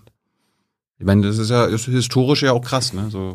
Es ist krass, aber es ist halt auch eine historisch seit dem Zweiten Weltkrieg einzigartige Situation. Mhm. Und ich habe bis jetzt noch keinen gehört, der eine ernsthafte Alternative anzubieten hatte, die, wenn du sie zu Ende durchdenkst, nicht zu ganz schrecklichen Konsequenzen führt nicht wie zum Beispiel, wir überlassen die Ukraine im Schicksal. Haben wir denn, haben wir denn unsere Aufrüstung jetzt zu Ende gedacht? Weil ich meine, es gibt ja auch historisch, wenn sich Länder in Europa, sag ich mal, gegenseitig oder aus welchen, wessen Grund auch immer, aufrüsten, aufrüsten, aufrüsten, das erhöht auch eine Kriegsgefahr. Ne, vor 100 ja, Jahren. selbstverständlich. Aber der Punkt ist, wir haben keine Kriegsgefahr mehr. Wir haben den Krieg bereits. Sind wir im Krieg? Sind wir, haben, wir im Krieg? Wir haben den Krieg bereits in Europa. Ja. Aber sind wir im Krieg? Wir sind zum Glück noch nicht im Krieg. Und ich hoffe auch, dass das sich nicht ausweitet. Aber dafür müssen wir eben die Ukraine unterstützen. Und das hat man ja vorher, wir drehen uns sogar ein bisschen im Kreis, mhm. das hat man ja vorher schon. Und deswegen müssen wir, so bitter es ist, wenn man nicht der Ukraine sagt, sie soll einfach kapitulieren, müssen wir sie entsprechend unterstützen. Und wenn die Ukraine einfach kapituliert, wird das nicht nur schreckliche Auswirkungen, noch schrecklichere Auswirkungen auf die Menschen in der Ukraine haben, sondern angesichts des russischen Imperialismus droht halt die Gefahr, dass dann halt so wie es in der Vergangenheit die ganze Zeit war, weitere Länder überfallen werden. Wie oft warst du in der Ukraine bisher? Also meine, dieser eine Besuch mit Strack Zimmermann und Roth ist ja bekannt. Genau. Warst du vorher schon mal in der Ukraine? Nein. Wie kommt das? Also Robert, Robert und so, die waren ja auch schon vorher da, letztes Jahr. Warum hast du dich jetzt in all den acht, neun Jahren davor nicht interessiert oder vor, vor Ort vorbeigeschaut? Ich war in manchen anderen Ländern auch nicht. Mhm. Und Ja, aber das ist ja ein schwelender Konflikt in Europa gewesen. Hätte ja sein können, dass dich das interessiert. Ja, natürlich hat mich das interessiert. Aber wie gesagt, ich war in vielen anderen Ländern auch nicht. Mhm. Und jetzt bin ich halt dafür zuständig, als Europaausschussvorsitzender. In dieser Zuständigkeit bin ich eingeladen worden und deshalb bin ich hingefahren. Europaausschuss, der Ausschuss heißt ja eigentlich irgendwas mit Angelegenheiten der Europäischen Union. Genau. Und Ukraine gehört jetzt ja nicht zur Europäischen Union. Hätte Nein. sein können, dass du da, dann sagen jetzt manche, da bist du gar nicht für zuständig. Ja, aber die Angelegenheiten der Europäischen Union sind halt massiv berührt, weil zum Beispiel die ganzen Sanktionen machen wir europäisch. Das ist die, die Sanktionen sind die EU. Die Waffenlieferungen laufen zum Teil auch, oder die Unterstützung mit militärischer Ausrüstung läuft zum Teil auch über die EU. Und ich glaube, die Interessen sind da massiv berührt. Wir nehmen sehr viele Geflüchtete auf. Genau. Ähm, Und es gibt in der Ukraine einen EU-Ausschuss. Und die Vorsitzende hat mich eingeladen. Und als höflicher Mensch fährt man dann hin. weil, ja, genau. Also, er- erklär mal, wie dieser Besuch zustande gekommen ist. War da irgendwie so eine Mail, kommt mal auf einen Symbolbesuch vorbei, wir machen ein paar Fotos oder so? Nein, sondern es gab die Bitte, dass wir zu politischen Gesprächen unsere Kolleginnen und Kollegen, es waren nur Kolleginnen, Mhm. Es sind lauter Frauen da, die da zuständig sind, dass wir die besuchen, weil sie gern mit uns eine ganze Reihe von Fragen als Vertreter des Parlaments, eines der wichtigsten Mitgliedsländer der Europäischen Union, diskutieren möchten. Und dann haben wir uns entschieden, ähm, dass wir diesen, dieser Einladung Folge leisten, als die äh, Vorsitzenden der drei Ausschüsse, die da eingeladen waren, also Verteidigung, Außen und Europa. Hattest du keine Angst, in die Ukraine zu reisen? Ich meine, dort herrscht Krieg. Du hättest in irgendein Gefecht kommen können oder irgendeinen Angriff, Wir sind in die Westukraine gereist. die auch schon angegriffen wurde. Ja, die auch schon angegriffen worden ist, aber die Wahrscheinlichkeit ist dann doch sehr gering. Und Hatte ich das nicht vorher beschäftigt? natürlich überlegt man sich, gerade wenn man Frau und Kind hat, wie hoch ist das Risiko? Kann ich das akzeptieren? Man bespricht es auch mit seiner Familie. Sind die damit einverstanden? Mhm. Es ist doch klar, es ist ein Kriegsgebiet, aber die objektive Gefahr war halt schon sehr gering. Worüber haben die mit dir gesprochen? Also welche Fragen haben sie gestellt? Naja, all das, was wir jetzt gerade auch besprochen haben. Mhm. Erstens natürlich, was könnt ihr noch mehr tun, um uns wirtschaftlich zu unterstützen? Dann haben sie uns halt ausführlich dargestellt, wie schwierig die Lage im Krieg ist. Also eine, die vom Verteidigungsausschuss, eine junge Frau, ich schätze Mitte 30, ähm, die hatte Uniform an, die kam von der Front und ist dann auch zurück, dann an die Front nach unserem Gespräch. Also sie ist Abgeordnete da im Verteidigungsausschuss der Rada, also des ukrainischen Parlaments, aber kämpft halt zur Verteidigung ihres Landes. Also sie hat durchaus ein Wissen. Und was halt auch sehr beeindruckend war, wie genau die die Debatte hier bei uns kennen. Und die haben für ganz vieles Verständnis in unserer Debatte. Wenn du mit ihnen sprichst, wofür sie wenig Verständnis haben, sind diese paternalistischen Argumente, die hier bei uns gerne kommen, so dass wir so besser wissen, was für die Ukraine ist, ob die kapitulieren sollen oder nicht. Mhm. Ähm, das können die überhaupt nicht akzeptieren. Oder ob sie mit den Waffen umgehen können oder nicht. Die kämpfen da seit sieben Wochen. Also dieses ganze oberschlaumeierische, paternalistische, das stört die richtig sehr. Dagegen die Frage, dass für Deutschland schwierig ist, ein Erdgasembargo zu machen, das verstehen sie sogar. Aber wie gesagt, die kennen unsere Debatte sehr und das war sehr beeindruckend. Und natürlich am persönlich am beeindruckendsten waren die Gespräche mit den verwundeten Soldaten, nämlich ähm, die haben sich sehr gewünscht, dass wir sie auch besuchen im Krankenhaus, zum Teil schwer verwundete Soldaten. Und die haben einfach sehr drum gebeten, dass sie uns ihre Geschichten erzählen können. Das ist natürlich nochmal eine andere Sache. Kannst du sagen, was sie dir so erzählt haben? Es waren zum Teil sehr, sehr persönliche Sachen. Wie gesagt, manche waren wirklich sehr, sehr schwer verwundet, manche haben ein Bein verloren. Und, aber was man, glaube ich, erzählen kann, ohne in die Privatsphäre, sie haben halt sehr deutlich gemacht, wie absolut rücksichtslos die russische Armee vorgeht. Keine Rücksicht auf Zivilisten. Auch die Art der Kriegsführung. Auch keine Rücksicht auf die eigenen russischen Soldaten nehmend. Die Art der Kriegsführung. Also wie vollkommen rücksichtslos die russische Armee vorgeht. Und das sieht man ja auch. Ich meine, an so Ereignissen wie Butcher und so weiter. Hat der Besuch was mit dir gemacht und deine Einstellung war? Hat das vielleicht noch einiges verändert oder war deine gedankliche Veränderung schon vorher da und das hat das Die gedankliche Veränderung war vorher da. Es hat es für mich nochmal bestätigt und es hat allerdings gerade bei den Argumenten die Argumente zum Teil geschärft. Also gerade zum Beispiel eins der Standardargumente bei uns ist ja, warum wir keine Waffen liefern können, weil die nicht damit umgehen können. Also es ist ja rauf und runter bei uns diskutiert worden. Und das habe ich die halt auch gefragt. Das ist eins unserer Standardargumente. Dann haben sie gesagt, das, ja. Das sagt die Bundeswehr, ja. Ne? Also man, man kann ja einfach einen Panzer liefern und einen Tag später damit rumballern. Ja. Und dann haben sie gesagt, ja, natürlich kennen sie dieses Argument. Und das ist das, was sie eben so ärgert, dieses Argument. Nicht ihren Militärs ist natürlich vollkommen klar, dass wenn die Waffen geliefert sind, dass die nicht sofort an die Front gehen, sondern dass erstmal die Soldaten dran üben müssen. Und deshalb umso mehr wünschen sie sich, dass es jetzt kommt. Dass es jetzt kommt. Damit dass sie in ein paar Monaten nicht einsetzen können. Genau, oder ein paar Wochen, je nach Komplexität, äh, Komplexität der Geräte. Du hast gesagt, die haben dir auch viele Fragen gestellt. Gab es irgendwelche Fragen, die du nicht beantworten konntest? Ja, sie haben uns zum Beispiel ähm, gefragt, wann welche Waffentypen geliefert werden. Das kann ich natürlich nicht beantworten. Weil das ja auch noch Teil des Debattenprozesses war und es in Teilen immer noch ist. Gab es noch andere Fragen, die, die jetzt ein deutscher Politiker oder ein deutscher Ausschussvorsitzender nicht beantworten kann? Wir haben da mit Politikern gesprochen und deswegen war es äh, eine Debatte, wo wir sozusagen halt über Strategien, über humanitäre Unterstützung und so weiter gesprochen haben. Natürlich gibt es tausend Dinge, die ich nicht beantworten kann, mhm. aber die Europaausschussvorsitzende der Ukraine ist halt eine Europaausschussvorsitzende.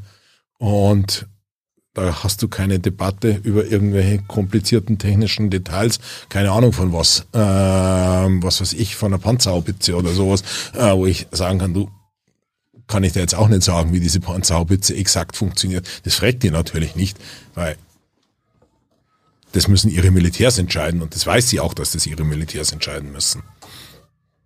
Ich fand's gerade krass, als du meintest, da sind Politikerinnen gekommen, die dann gleich wieder zurück zur Front gegangen sind, weil sie gekämpft haben. Ja. Würdest also du, eine davon. Würdest du für Deutschland kämpfen, wenn wir überfallen werden würden? Das ist eine, ah, das hat mich die Bildzeitung, ich glaube, heute auch gefragt. Ach so. Und. Jetzt auf Bildzeitungsniveau ja schon. Und das finde ich muss am Ende, erstens geht's mal erst mal um die Unterstützung der Ukraine. Ja, du warst ja nie bei der Bundeswehr darum frei. Ich bin ausgemustert worden. Mhm. Und das entscheidet sich, wenn dann in der Situation. Wie stehst du dazu, ähm, dass die deutsche Bundesregierung, sage ich mal, relativ geheimhaltend mit dem, was und wie und wann geliefert wird, umgeht? Die Amis machen das ja nicht. Die Amis machen eine Pressemitteilung, da stehen ganz genau hier. Die, die Hubschrauber, so und so viel davon, so und so viel Munition. Warum, warum machen wir das so? Die Bundesregierung sagt ja so, Toni, da gab's die stellvertretende Verteidigungsministerin, die hat uns mal darum gebeten. Melnik sagt dann so, alles Quatsch.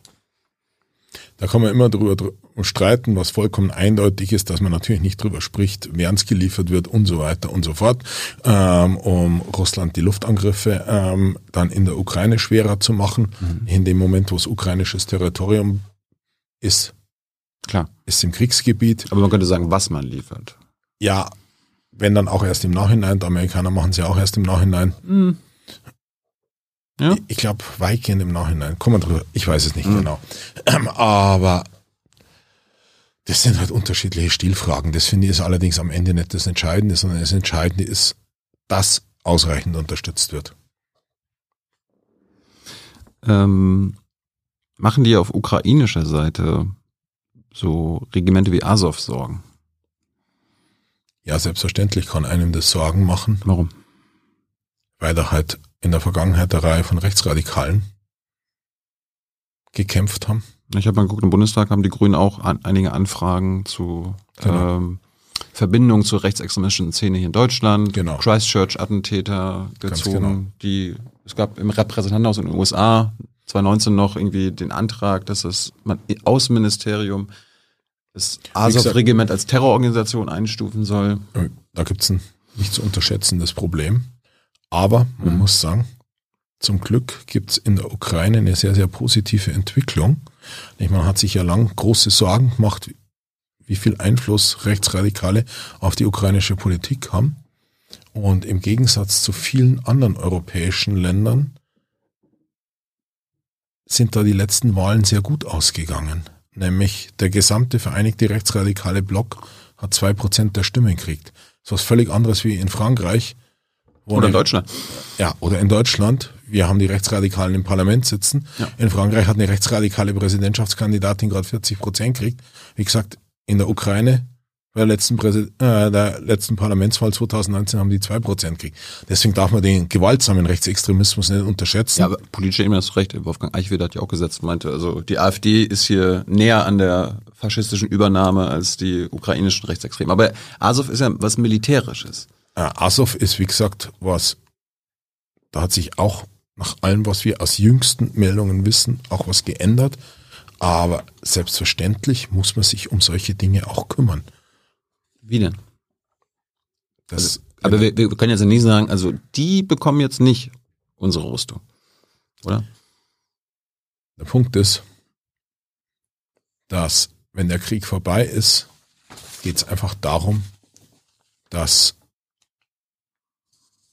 und da hat man ja aufgrund der politischen Entwicklung, dass die Rechtsextremen keine Stimme mehr im Parlament hat, die Chance, dass dann man wirklich konsequent dafür sorgt, dass die Armee keine rechtsextremen Elemente mehr hat. Wir haben da ja auch nicht zu unterschätzende ja. Probleme schon gelegentlich in Deutschland gehabt. Die sind noch da. Ja. ja. Also manches ist aufkommen, manches kann man jetzt darüber streiten, wie groß das Problem noch ist. Aber der MAD, also der militärische Abschirmdienst, der dafür zuständig ist, kann man auch darüber streiten, wie gut mhm. er das immer macht. Ähm, also wie gesagt, das Problem darf man nicht kleinreden, aber das ist nichts, was die Ukraine exklusiv hat. Das macht nicht besser, aber. Noch zwei Fragen zu, zu Waffenlieferungen. Ähm, kann man sich bei den nächsten Wahlen den Blick ins grüne Wahlprogramm sparen? Weil da steht zum Beispiel jetzt in, in dem letzten von 2021, Zitat, Exporte von Waffen und Rüstungsgütern an Diktatoren, menschenrechtsverachtende Regime und in Kriegsgebiete verbieten sich. Das ist in der Regel auch immer noch richtig. Das steht aber so nicht drin. Dass das es in der Regel so sein sollte. Oder? Ja, das ist auch. Ausnahmen etwas, bestätigen die Regeln. Das ist halt etwas, da man sich einen klassischen Eroberungskrieg, wie er im Grunde im 19. Jahrhundert und in der ersten Hälfte des 20. Jahrhunderts geführt worden ist, hat man einfach nicht mehr geglaubt, dass sowas stattfindet. Und ich bin immer noch der Meinung, dass wir ein strengeres Rüstungsexportkontrollgesetz brauchen. Mhm. Zum Beispiel, wenn man an die Situation im Jemen denkt. Aber man muss auch klar sagen, wir brauchen da Kriterien für solche Fälle, wie wenn ein demokratisches Land von einem mit ähm, natürlich nicht perfekten Staat, aber ein demokratisches Land mit einer Armee von einem Nachbarland überfallen wird, in so einem Fall hat dieser, diesen Fall hat dieser Satz nicht mitgedacht. Stimmt dieser Satz einfach nicht. Aber worauf sich's bezog, auf so Fälle wie gesagt wie im Jemen oder auch Somalia, stimmt dieser Satz immer noch. Und wir haben nach Saudi-Arabien zum Beispiel exportiert. Ja. also als Bundesrepublik Deutschland. Und das ist, dass wir das nicht tun sollten, ist nicht falsch geworden durch den Überfall Russlands auf die Ukraine. Warum wart ihr, als es um Waffenlieferung an die Peschmerga ging, ja, als die von dem islamischen Staat überfallen wurden, hm. da waren die Grünen dagegen, dass wir den Waffen schicken. Das war auch extrem kontrovers bei uns. Da gab es auch sehr gute Argumente dafür. Ähm, eine der Sorgen war, dass gerade bei dieser Typus von Waffen, das am Ende völlig unkontrolliert ist, wo diese Waffen landen und wer am Ende auf wen damit schießt. Ja, aber das Argument könnte man ja heute auch machen. Also keine Ahnung, die Ukrainer gewinnen, äh, verlieren irgendeine Schlacht und dann nehmen die Russen die Naja. deutsche Rüstung ein oder so. Nein, das ist ja was anderes. Ist was anderes? Wenn das bei nichtstaatlichen Gruppen am Ende unkontrolliert irgendwo landet und was weiß ich zum Beispiel, gerade wenn du einen Panzer lieferst, also der verschwindet ja nicht irgendwo in irgendwelchen dunklen Kanälen, wie zum Beispiel das Problem, was wir beim Jugoslawienkrieg hatten, wo es ja extrem viele Waffen gerade von der jugoslawischen Volksarmee unterwegs waren, die dann zum Teil bei uns in rechtsextremen Kreisen gelandet sind und so. Also das wird jetzt bei einem Leopard 1 Panzer nicht passieren. Aber würdet ihr angesichts der heutigen Debatte anders entscheiden? Bei Waffen für Peschmerga? Das ist einfach eine andere Debatte. Und das ist ein anderer Fall. Na, ihr wart auch in der Opposition. Ja, aber sowas, wir diskutieren das traditionell sehr, sehr intensiv und ernsthaft, wie wir mit Militäreinsätzen umgehen. Ich war auf dem Bielefelder Parteitag, ähm, ich war auf dem äh, Parteitag damals in Rostock. Äh, wir diskutieren das schon immer sehr, sehr intensiv in der Fraktion, aber natürlich kannst du das nicht abschließend beurteilen, ob man vielleicht nach heute sagen würde und auch nach dem, was passiert ist, vielleicht wäre es klüger, wenn wir in dem Fall auch geliefert hätten. Also es ist einfach ein anderer, völlig wir- anderer haben. Fall. Haben wir. Ja, ja, als Deutschland haben wir geliefert, aber wenn wir Grünen dafür gewesen wären zu liefern. Aber wie gesagt, es ist halt jetzt ein völlig anderer Fall. Kann ich mir denn jetzt zukünftig den Blick ins Wahlprogramm zum Thema Frieden, Abrüstung, Aufrüstung bei den Grünen sparen? Nein. Denn ich hoffe, dass wir in Zukunft nicht weitere so krass extreme Brüche und Zerstörung von rechtlicher Ordnung, von internationaler Zusammenarbeit erleben. Es ist ja nicht irgendwas passiert, dann hat man gesagt, so, ah, ist irgendeine Kleinigkeit passiert, sondern es ist eine der krassesten Kriegsereignisse seit dem Zweiten Weltkrieg und in Europa der erste Eroberungs- und Vernichtungskrieg seit dem Zweiten Weltkrieg. Im Grunde versucht Putin ja alles, was an Verrechtlichung der internationalen Ordnung, an der Friedensordnung in Europa Ja. zu zerstören und rückabzuwickeln. Und das ist ja jetzt nicht eine Kleinigkeit. haben denn, sag ich mal, unsere Verletzung der internationalen rechtlichen Ordnung des Westens, jetzt nicht Deutschlands, aber des Westens, ähm, spielen ja auch eine Rolle. Also es macht ja den, den Russen auf deren Seite ist auch einfach zu sagen, naja, wir machen nur das, was, was die wird der Westen auch machen. Nein, das Die, die überfallen auch andere Staaten. der Westen hat keine Eroberungskriege geführt, aber selbst Aber auch, aber jetzt rechtliche, internationale rechtliche Ordnung auch gebrochen. Aber immer, immer selbstverständlich ist es Das soll jetzt keine Rechtfertigung für den Überfall sein, auf keinen Fall. Ich wollte gerade sagen, es kommt ne, es wird aber gern nämlich als Rechtfertigung Nein, für nein, den nein. Überfall benutzt, aber Brüche des Völkerrechts führen natürlich immer zu einer Schwächung des Völkerrechts. Und du kannst natürlich auch darüber diskutieren, wo das Völkerrecht gebrochen wird. Also zum Beispiel beim Irak war es ein klarer Bruch des Völkerrechts. Bei Kosovo ist die Frage schon wieder anders, weil wir haben nicht auf der einen Seite das Mandat des Sicherheitsrates, Schröder meinte doch, war Völkerrechtsbruch. Ne? äh, Ja, bei er- Irak. Nee, nee, bei, bei äh, Jugoslawien. Ich glaube, Annalena Baerbock bei mir auch. Da kann man sehr drüber streiten, weil es gibt, Wollte ich jetzt sogar nicht äh, äh, rein, es aber- gibt Responsibility to Protect. Hm. Also es gibt auch eine Verantwortung, schwerste Menschenrechtsverletzungen zu verhindern. Und da gibt es eine intensive Debatte. Was bedeutet das, wenn der Sicherheitsrat blockiert ist? Ja. Und aber jede eindeutige Verletzung des Völkerrechts führt natürlich zu einer Schwächung. Und da ist der, ähm, sind die USA und der Westen auch nicht frei von zum Teil massiven Fehlern. Aber wie gesagt, mir kommt es halt gern aber so ein bisschen so als Rechtfertigung für den russischen Angriffskrieg daher. Und Nee, nee, aber wir sollten ja vielleicht auch keine Doppelmoral anwenden. ja, aber Doppelmoral ist nochmal was anderes, nämlich wie gesagt, sowas hat zum Glück kein demokratisches Land in den letzten Jahrzehnten gemacht. Ja. Noch nicht mal ansatzweise. Ja. Hey Leute, politischer Journalismus muss nicht kommerziell oder öffentlich-rechtlich sein. Podcasts müssen nicht durch grässliche Werbung finanziert sein.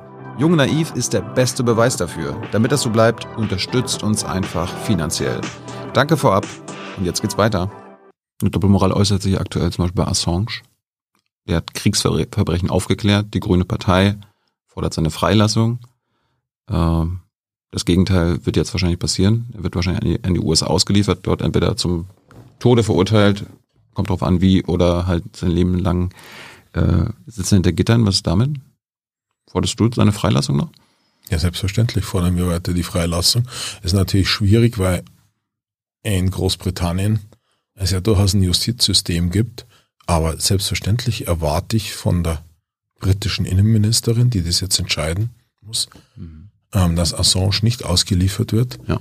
In meinen Augen wäre das ein schwerer Angriff auf die Pressefreiheit, nämlich er hat Informationen veröffentlicht, die die USA als geheim ansehen, aber ich meine, das ist Aufgabe von Presse, von Medien, demokratisch Institutionen zu kontrollieren. Forderst du die, das Auswärtige Amt auf, sich dort für Assange bei der britischen Innenministerin einzusetzen? Weil wir, wenn wir sie danach fragen, stecken sie Sand, Kopf in den Sand. Die sagen dann immer, wir vertrauen das britische Justizsystem. Das hat ja jetzt entschieden. Jetzt ist es die Entscheidung der britischen Politik. Da könnte sich die deutsche Politik ja einsetzen. Das ist richtig. Weißt du, ob Annalena sich einsetzt? Das fragt man am besten Annalena weißt, selbst. Ja, weißt du Du bist ja ein Grüner. Europa-Ausschussvorsitzender. Sei mir bitte nicht böse, aber ich weiß auch nicht alles. Du hast mich vorher gefragt, ob es Fragen gibt, die ich nicht beantworten kann. Es gibt immer Fragen, die man nicht beantworten kann. Aber wir hatten erst die britische Botschafterin bei uns im Ausschuss und da ist nochmal darauf hingewiesen worden. Wie denn? Dass wir da eine Erwartungshaltung haben. Welche? Ja, dass der Mensch nicht ausgeliefert wird, ist doch offensichtlich. Okay. Was mit Snowden? Snowden sitzt in Moskau fest. Ist jetzt schöner, äh, äh, sag ich mal, so, ein, so eine Geisel von Putin. Ja. Da könnten wir was tun. Wir könnten sagen, Asyl in Deutschland. Ja. Das hätte man auch längst tun sollen. Forderst du das? Ich halte das weiter für sinnvoll, ja. Und mir ist nochmal jetzt eingefallen beim grünen Wahlprogramm. Ich habe ja das hier auch mal markiert, diesen Satz. Exporte von Waffen und Rüstungsgütern an Diktatoren, menschenrechtsverachtende Regime und in Kriegsgebiete verbieten sich. Wie würdest du den bei, für das nächste Wahlprogramm formulieren? An Diktatoren und menschenverachtende Regime, da müssen wir nichts ändern. Mhm. Und bei Kriegsgebieten müssen wir genau prüfen, ob wir ein Land verteidigen oder unterstützen müssen, das einen völkerrechtswidrigen, verbrecherischen Angriff erlitten hat, um es zu erobern und zu zerstören. Das muss man natürlich ein bisschen sauberer formulieren, aber der Punkt ist relativ eindeutig. Und wie gesagt, man muss halt klar sagen, sowas hatten wir in der Form sehr lange nicht mehr. Kommen wir mal zu anderen Hilfen für die Ukraine außerhalb von Waffen und Rüstung. Ähm, du sagst aber, Sanktionen können wir noch ein bisschen mehr machen. Ja, Erdölembargo ist ein nächster Schritt. Das ist, was gibt's noch? Also da, daran arbeitet Robert Habecker jetzt äh, Genau. intensiv. Das sieht ja gar nicht so schlecht aus. Ja, es muss, wie gesagt, von deutscher Seite schaut's gut aus. Auch äh, Polen unterstützt uns jetzt mit Lieferungen oder kann uns unterstützen mit Lieferungen aus Danzig äh, für die ostdeutschen Raffinerien. Aber diese Ölembargo können wir erst quasi umsetzen und beschließen, wenn wir quasi die Versorgung von anderen gesichert haben. Mm, Das ist ähm, innerhalb von Europa schaut es in den meisten Ländern inzwischen eigentlich recht gut aus. Deswegen hoffe ich auch sehr, dass das zeitnah passiert. Oder wie, in welche Richtung ging deine Frage? Du Mhm. meintest jetzt andere Länder. Ja, ja. Na, du, Ja, ja, klar. du sagst ja, wir müssen die Sanktionen verschärfen. Genau. Aber die können wir erst verschärfen, wenn wir quasi das, Ja, aber das- Ölproblem gelöst haben. Ja, aber das schaut, wie gesagt, gerade bei Erdöl eigentlich ganz gut aus. Es gibt ja Leute, die sagen, wir müssen wir müssen das jetzt erstmal verhängen und dann kümmern wir uns um das Problem. Das, glaube ich, sagt niemand. Oh, Äh, Man, äh, ich sag mal, es sollten es möglichst schnell tun, aber es ist halt bei Erdöl auch lei leichter. Es ist überhaupt nicht leicht, es ist total kompliziert. ja, ja. aber leichter als wie bei Erdgas und deswegen sollte es schnell, wirklich zügig jetzt passieren. Und wir sind da auch wirklich gut vorangekommen. Warum machen wir es beim Erdgas nicht auch ganz, ganz schnell? Und meinetwegen, dann tun wir uns halt mal weh, aber damit Persönlich senden bin ja der Meinung, dass wir es schnell auch tun sollten. Aber die Gegen Also auch zu unserem Schaden. ähm, aber auch die Gegenargumente sind nicht zu unterschätzen. Die Industrie käme zum Teil in große Schwierigkeiten, vielleicht auch die Stahlindustrie. Das heißt, Produktion, die man dann vielleicht auch für die Unterstützung der Ukraine bräuchte, käme unter Umständen in Schwierigkeiten. Ich glaube, wir würden, könnten das handeln, weil wir inzwischen auch nur noch bei 40 Prozent, also nur noch in Anführungsstrichen, ähm, Erdgasimporten äh, bei Russland sind. Wir waren mal bei 55. Genau, wir waren mal bei 55. Und jetzt kommt auch der Sommer. Da brauchen wir deutlich, deutlich weniger, weil einen erheblichen Teil des Erdgases brauchen wir zum Heizen. Ähm, Und es hat die Bundesnetzagentur auch die Speicher schon übernommen, die absurderweise ist ja das nächste, ähm, an Russland, an Gazprom verkauft worden sind, unsere Erdgasspeicher. Ja, der größte Speicher. Ähm, Und der war nahezu leer, als der Krieg begonnen worden ist. Kann man auch fragen, war das ein Zufall? Ja, aber das war, das habe ich von Peter Altmaier noch gelernt. Das war freie Marktwirtschaft, weil das ist ja quasi ein, ein liberalisierter Gasmarkt und da haben die natürlich nur nur das vorgehalten, was sie gerade brauchen und nicht wie in Polen. Ne? Es gab Vorgaben hier, 100 Prozent muss der Speicher gefüllt sein, also die Reserve. Ja, das ist natürlich eine besonders schlaue Ausrede, wenn man geostrategischen Quatsch macht, ähm, dass das dann der freie Markt ist. Sowas hat natürlich mit freiem Markt nichts zu tun. Ja, das war politisch gewollt. Dass genau, das so es ist. war politisch gewollt. Genau, das ändert jetzt Habeck oder Genau. will er ändern, ja. Nee, hat er schon. Ähm, Okay. Die Bundesnetzagentur hat das schon übernommen. Genau, also die können wir füllen. Deswegen hätte ich, vertrete ich die Position, es wäre möglich, aber es gibt, wie gesagt, wirklich gewichtige Gegenargumente. Deswegen sage ich, lasst uns wenigstens schnell das Erdölembargo machen. Ja. Und da ist auch für dich als Grüner kein Problem, wenn wir jetzt ein paar LNG-Terminals äh, anschaffen, was dann zum Beispiel Fracking-Gas aus Amerika herbringt. Das ist halt das Klassische, was du halt häufig in Politik hast. Du steckst in Dilemmatas und es ist zwar trotzdem ein Problem, aber es ist halt das kleinere Problem. Aber ich habe von euch Grüne mal gelernt, die allergrößte Krise, selbst äh, über jedem Krieg, ist die Klimakrise. Die verschärfen wir doch dann mit LNG-Gas. Wir können allerdings auch gleichzeitig, und das passiert ja auch, den erneuerbaren Energien Ausbau beschleunigen. Da sind auch einen ganzen Schwung Gesetze auf dem Weg und weitere Maßnahmen, um die Klimakrise in den Griff zu kriegen. Nämlich, ich meine, gerade wenn wir auch aus dem Erdgas raus wollen schnell, dann laufen auch ein paar Kohlekraftwerke kurzfristig intensiver und mehr. Und dadurch wird auch mehr CO2 frei. Toll. Und deshalb müssen wir an einem anderen Bereich jetzt umso schneller die erneuerbaren Energien ausbauen, um das wieder reinzuholen. Aber der, ähm, der Krieg geht halt nicht weg. Und das ist ja im Grunde immer das Problem mit sehr langlaufenden Krisen. Und im Verhältnis ist die äh, Klimakrise im Vergleich zum Krieg, der sich in Tagen entwickelt, eine langlaufende Krise, dass immer die Gefahr besteht, dass sie dann hinten runterfällt. Aber deshalb ist es so entscheidend, dass man mittelfristig dafür umso mehr tut.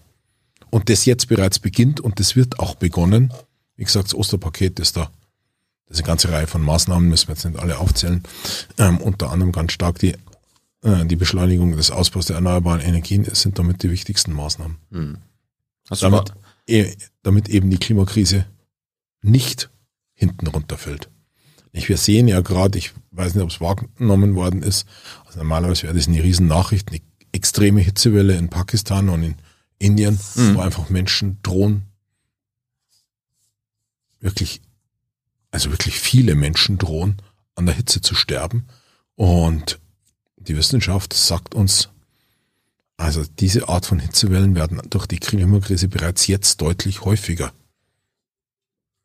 Hast du eigentlich Bauchschmerzen, wenn Wirtschaftsminister Habeck nach Katar reist und dort um quasi neue Erdgasversorgung bittet, dort Geschäfte einfädelt? Katar, die auch Teil der Allianz beim Jemenkrieg sind, die mit Saudi-Arabien da im Jemen kämpfen? Natürlich ist das eine bittere Geschichte. Das hat ja auch Robert selber gesagt. Das sind Dilemmatas. Deswegen ist umso wichtiger, dass wir die erneuerbaren Energien jetzt schnell ausbauen, Ja. dass das nur eine mittelfristige Frage ist. Aber warum ist jetzt das Regime in Katar jetzt der bessere Businesspartner als der russische? Ist auch eine Diktatur. Weil das Regime in Katar gerade nicht sein Nachbarland überfällt. Aber auch ein Land in der Region. Es ist für Das, ja, sie, sie helfen Saudi-Arabien, deren Nachbarland zu überfallen. Ja, das ist auch komplizierter nicht. Der Jemen ist einfach ein kom extrem komplexer Bürgerkrieg, wo Saudi-Arabien Ihre Interessen wahrt und äh, eingegriffen hat. und der Iran seine Interessen wahrt und eingegriffen hat und beide Seiten ähm, Verbrechen begehen. Wie gesagt, das ist alles nicht schön, Hm. aber es sind halt klassische Dilemmata, in denen du, wenn du ernsthaft Politik machst, wenn du Realpolitik machst, drin steckst. Bist du eigentlich zum, zu Fußball-WM reisen? Als Europa-Vorsitzender? Die ist ja jetzt Ende des Jahres in Katar. Ja, als Europaausschussvorsitzender muss ich nicht zur Fußball-WM reisen. Ja, aber so. Warum? bist, du, bist du wahrscheinlich vielleicht trotzdem Fußballfan und sagst so, Deutschland nicht der, unterstützen und Gro- ich bin so. nicht der große Fußballfan. Fahrst du denn nach Katar? Wenn ich eine Akkreditierung bekäme als Journalist und mach- machen könnte, was ich wollte, aber das wird ja nicht passieren. Ja, das wird kaum passieren.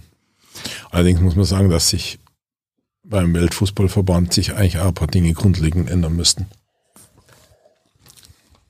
Äh, kommen wir nochmal zur Aufrüstung hier. Äh, hast du eigentlich Bauchschmerzen jetzt? Also dieses 100 Milliarden Paket für die Bundeswehr? Natürlich fällt einem sowas nicht leicht. Aber Aber bist dafür. ich meine, schau da, den, man schaue sich den Zustand der Bundeswehr an. Wir haben zum Beispiel auch deshalb Probleme, die Ukraine zu unterstützen. Wie gesagt, es gibt am ersten Material bei der Industrie weniger im Bestand der Bundeswehr. Und deswegen, ja, es ist leider notwendig. Aber wofür ist die 100 Milliarden Aufrüstung jetzt notwendig? Damit die Bundeswehr verteidigungsfähig ist? Damit die Bundeswehr deutlich besser funktioniert. Nämlich wir geben viel Geld für Rüstung aus, Ja. aber Also so viel wie, Äh, wie nie zuvor, jetzt auch Ja. schon, ne? wir geben viel Geld für Bundeswehr aus. Aber erheblicher Teil sind da einfach Gehälter und so weiter. Und es kommt noch was anderes dazu. Wir müssen jetzt sehr darauf achten, ähm, dass wir da viel stärker europäisch zusammenarbeiten. Nämlich wenn du die Rüstungsetats der 27 Mitgliedstaaten der Europäischen Union zusammenzählst, da kommen erhebliche Summen zusammen. Aber da findet zum Teil eine unglaubliche Verschwendung statt. Wir, die USA mit nochmal einem deutlich höheren Rüstungsetat haben zum Beispiel einen Kampfpanzertyp. Ich glaube, in Europa haben wir 17 Kampfpanzertypen. Es ist einfach eine unglaubliche Verschwendung. Deswegen, es kommt nicht nur darauf an, mehr Geld auszugeben, sondern sich auch wirklich zu überlegen, schaffen wir es endlich in Europa stärker zusammenzuarbeiten Ja. und schaffen wir es endlich weniger Geld zu verschwenden. Aber jetzt mal ganz kurz, wofür soll unsere Bundeswehr aufgerüstet werden? Soll sie einfach nur äh, so ausgestattet sein, dass sie verteidigungsfähig, also landesverteidigungsfähig ist, oder soll Dass sie sie auch so hier für äh, Interventionen in anderen, anderen Äh, für zwei Dinge, dass sie, der besser, Welt? äh, dass sie besser in der Lage ist, die Landesverteidigung zu leisten, also besser in der Lage, und des Weiteren, dass sie an Blauhelms-Missionen, also an sich beteiligen kann. Aber das, das hat sich in den letzten Jahren auch an Nicht-Blauhelm-Missionen international beteiligt. Afghanistan, Afghanistan, äh, Afrika, äh, arabischen war, Staaten. war eine Mission, die ist nicht glücklich geendet. Kann man sehr darüber streiten. Warum? Mali. Mali wiederum ist eine Mission, wo wir eigentlich alle Beschlüsse haben, wo man im Grunde versucht hat, alles richtig zu machen, wo man die Lehren daraus äh, versucht hat zu ziehen aus Afghanistan. Die ist jetzt auch wieder in ganz großen Schwierigkeiten. Das zeigt halt, dass diese Einsätze nicht nur gerechtfertigt sein müssen in einer moralischen Hinsicht, sondern dass man halt auch in der Lage sein muss, sie erfolgreich umzusetzen. Und das ist Das haben wir nicht geschafft in Mali. es schaut in Mali wieder mal schlecht aus. Das ist einfach wirklich deutlich komplizierter. Aber das ist trotzdem kein Argument, dass wenn die UN uns bittet und Ja, ja. dass wir dann nicht wenigstens funktionierende Hubschrauber haben, um überhaupt erstmal entscheiden zu können, Hm. Ob die Mission sinnvoll ist oder nicht. Die Mali-Entscheidung steht ja jetzt aus. Äh, werden wir da rausgehen? Das ist noch intensiv in Debatte. Was ist deine Meinung? Ich glaube, man muss sich das so anschauen, dass das Mandat so gestrickt wird, dass wenn man drin bleibt, das dann auch wirklich eine Chance auf einen Erfolg hat. Aber das ist genau halt noch gerade in Debatte. Nämlich das, das ist halt. Du willst dich jetzt nicht positionieren. Das ist halt, das ist halt viel, viel komplizierter im Verhältnis zu dem, was wir gerade zwischen Ukraine und Russland erleben. Klar.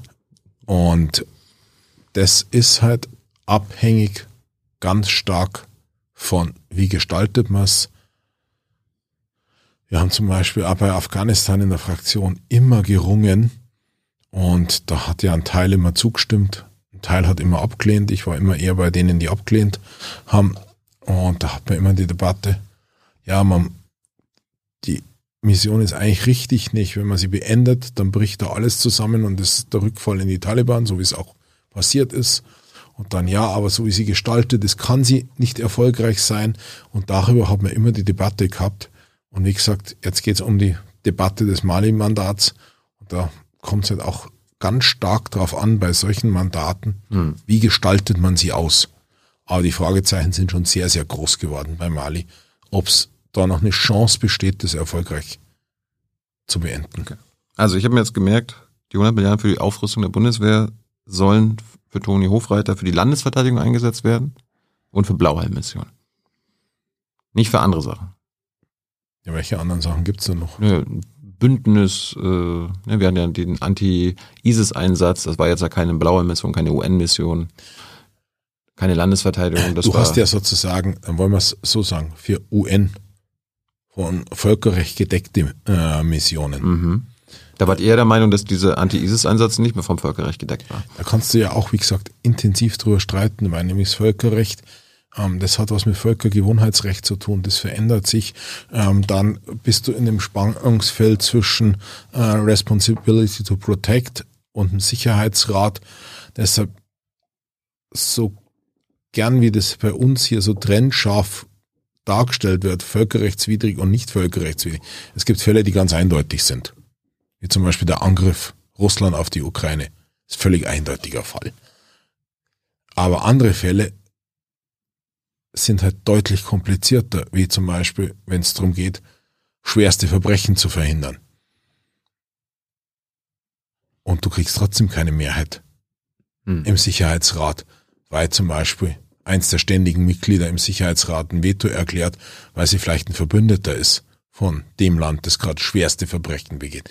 Dann hast du allerdings wiederum Responsibility to Protect. Mhm. Und nach Ruanda und nach Srebrenica haben wir uns eigentlich auch geschworen, sowas soll nie wieder passieren. Und deshalb, da ist ja auch was massiv verändert worden und angepasst worden im Völkerrecht. Deswegen, es gibt halt auch viele Fälle, wo es überhaupt nicht eindeutig ist. Bist du, bist du happy, dass jetzt äh, bei diesem Aufrüst nach diesem Aufrüstungspaket das allererste, was bestellt wurde, amerikanische Kampfjets waren? Da kann man sehr drüber streiten, ob das sinnvoll äh, war, war. war ja, also was ich jetzt nur Also die Franzosen waren mehr als entsetzt und ja, die Bundesregierung hat quasi der, den Amis einen Gefallen getan. War eine politische Entscheidung. Ja, da kann man auch wiederum streiten, ob es eine politische Entscheidung ist, nämlich das Flugzeug gibt schon, das kriegt man schneller. Es gibt auch eine ganze Reihe von europäischen Ländern. Aber hat erhebliche Mängel, der F-35. Ja, da das haben die alle. Man weiß, noch, man weiß noch nicht, wie teuer das wird. Man hat schon mal bestellt. Wie gesagt, eine ganze Reihe von europäischen Ländern haben bestellt, aber Franzosen waren alles andere als begeistert. Und weil wir auch ein bisschen was zusammen entwickelt hatten. Ganz genau. Und das auch weiterentwickeln werden. Du bist jetzt Europaausschussvorsitzender. Was sagst du denn? Ich hätte mir gewünscht, dass wir da stärker mit Frankreich zusammenarbeiten. Also, dass wir nicht die F-35 aus Amerika bestellen. Wie gesagt, das war eine ganz, ganz schwierige Entscheidung. Am Ende haben wir es mitgetragen. Aber wenn du mich persönlich fragst, ich glaube, man hätte da stärker mit Frankreich zusammenarbeiten sollen. Wir bestellen die angeblich auch, um quasi unsere nukleare Teilhabe hier in Deutschland äh, zu sichern. Also dass quasi im Fall der Fälle deutsche Piloten amerikanische Atomwaffen mhm. transportieren können. Äh, die Grünen sind ja auch gegen amerikanische Atomwaffen in Deutschland. Seid ihr es immer noch? Da sind wir halt jetzt in der schwierigen Lage mit Russland. Und auch da gibt es intensive Debatten das ist halt auch alles überhaupt nicht einfach zu entscheiden. Nämlich, wie gesagt, wir sehen halt jetzt endgültig, wie das imperiale Russland agiert. Aber helfen uns die amerikanischen Atombomben? Man, Oder äh, gefährden sie uns auch vielleicht? Weil es gibt ja Militärs, die sagen, naja, das führt halt dazu, dass wir dann der erste, das erste Angriffsziel sind. also im Kalten Krieg, Das war auch, auch immer die grüne Position. ja, Also, im Kalten Krieg war man der Meinung, die Abschreckung funktioniert. Mhm. Und man kann da jetzt sehr drüber diskutieren. Ich würde da auch ein großes Fragezeichen machen an die, die diese Doktrin. Abschreckung. Ja, in der Form. Abschreckung braucht es natürlich. In, ähm, aber angesichts dessen, was wir gerade mit Russland erleben, ist es gerade nicht der Moment, wo man sagt, ey, wir rüsten jetzt einseitig ab. Es gibt ja sogar Leute in Deutschland, die jetzt schon deutsche Atombomben fordern. Ja, Das, das, das, das machen die Grünen nicht. Kannst du das bestätigen? ja. Ja, aber man weiß ja bei euch jetzt nicht.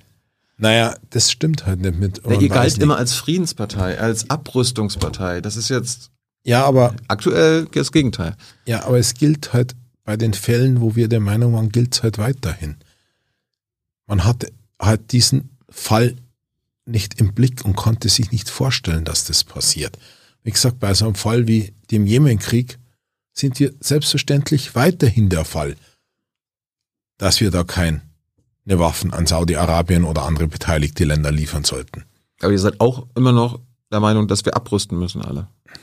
Gleichzeitig bist du aber für die Aufrüstung. Wir sind auch der Meinung, dass wir, du hast ein ganz entscheidendes Wörtchen eingebaut. Alle. Aber wenn halt ein entscheidendes Land gerade das krasse Gegenteil macht und als Diktatur seinen demokratischen Nachbarn überfällt, ist halt die Voraussetzung, die du schon zu Recht in deiner Frage mitformuliert hast, diese Voraussetzung ist halt nicht mehr gegeben gerade. Wie gesagt, falls ihr Fragen an Toni habt, äh, stellt sie Hans, er kommt dann so in circa einer halben Stunde. Ähm, Nochmal ganz kurz, warum distanzieren sich eigentlich aktuell die grünen Parteivorsitzenden von dir, Baerbock, Habeck? Die distanzieren sich ja nicht von meiner Position, Ne? sondern denen fällt es halt ein bisschen schwer. Und das ist ja auch aus deren Position absolut nachvollziehbar, dass ich ein paar etwas harte Worte in Richtung Kanzler verloren habe. Und da kannst du ja nicht sagen als Parteivorsitzender, so, ah ja, das Kanzleramt, da gibt es schon gerade ein Problem. Das geht einfach nicht. Hast du nicht gewusst, was du da sagst? Ja, natürlich habe ich gewusst, was ich sag. Du hast es trotzdem gemacht.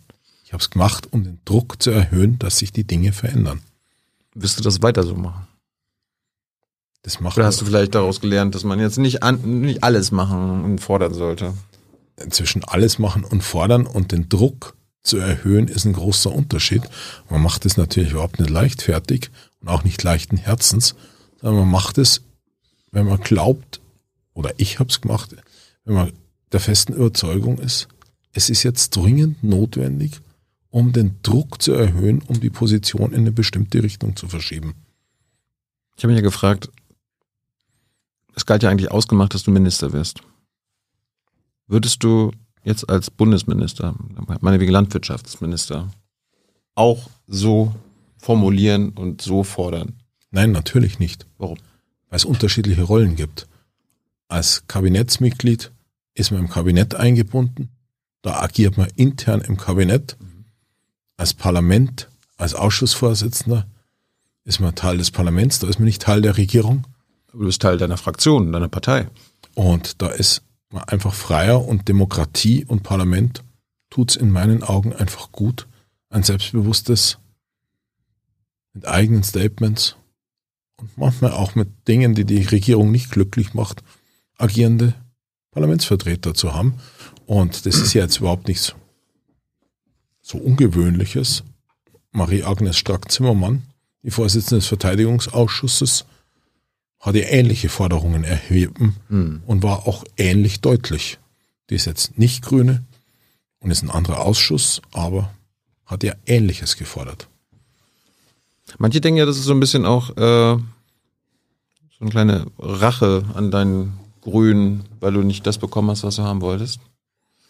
Und deswegen sozusagen fordere ich lautstark, was zum Beispiel Annalena Baerbock auch schon gesagt hat, nämlich schwere Waffen zu liefern. Wie gesagt, du hast gerade auch eingeräumt, die hat sich trotzdem distanziert von dir. ich weiß gar nicht, ob Annalena Baerbock, ähm, ich weiß bloß von ähm, ja, ja. Parteivorsitzenden, aber die haben sich distanziert von meiner Kritik am Kanzler. Mhm. Das müssen sie natürlich in ihrer Rolle auch. Und ich meine, ich finde es ehrlich gesagt eigentlich fast ein bisschen arg seltsam, angesichts dessen, gerade wenn man auch in der Ukraine war, wenn man sich die Bilder anschaut, zu glauben, man hat da eine Position wegen irgendeiner Postensachen in der Vergangenheit. Ja gut, es gibt, es gibt schon einige, wenn man mit, ja, mit, mit äh, Mitgliedern aus seiner Fraktion redet, da kommen immer wieder die Aussagen, der Toni ist äh, bockig, äh, seitdem er äh, den Ministerposten nicht bekommen hat, äh, als irgendwie bei Übergabe von äh, KGE und dir auf Hasselmann ähm, da Blumensträuße vergeben wurden, dann bist du richtig äh, angetrottelt gekommen und hast keinen Bock gehabt und bist dann wieder, während noch geredet wurde, wieder zurückgestampft. Also man hätte dir deine, deine keine Lust und äh, alle scheißegal Haltung angesehen. Also dass man nicht glücklich ist, wenn man sowas erlebt, was ich im Herbst erlebt habe, ist doch klar. Aber zwischen, ich kenne keinen Menschen, der glaube ich sagen würde so, okay, bin halt so behandelt worden, mir doch egal. Aber das hat doch nichts zu tun, jetzt Monate später mit einer Positionierung in so einer existenziellen Frage. Ja, das ist ja, das wird, einige sehen das ja, dass du jetzt quasi die Chance ergreifst, ähm, ja. da jetzt quasi in der Öffentlichkeit eine neue Rolle äh, zu finden und den, den Scharfmacher, den äh, Einige sehen so das so, ja, das heißt immer gerüchtemäßig. Ich kenne keinen, der es mir direkt sagt. Was ist dem Herbst passiert? Ich bin halt nicht Minister geworden, obwohl es anders versprochen war. Wer hat es dir versprochen?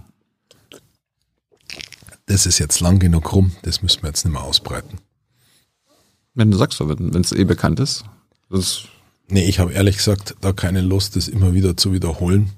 Und davon wird die Geschichte auch nicht besser. Also Stand ist, dass äh, Robert dir das versprochen hat, Robert Habeck als Parteivorsitzender. Wie gesagt, da ist viel in den Medien spekuliert worden. Ich halte nichts davon, sowas auszubreiten. Deswegen habe ich in den Medien dazu nichts gesagt. Und da gibt es aus meiner Sicht einfach nicht mehr zu sagen. Ja, du, dementier, du dementierst jetzt ja auch nicht, aber warum bist du es denn nicht geworden?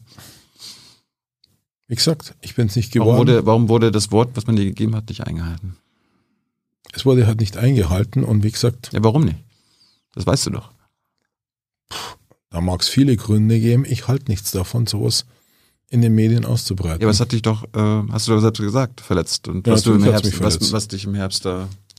Ich sage ja, es hat mich verletzt, weil das Versprechen, das mir gegeben worden ist, nicht eingehalten worden ist. Und das ist auch genug, was dazu aber zu du, sagen Aber du willst ist. nicht darüber reden, warum es nie eingehalten wurde.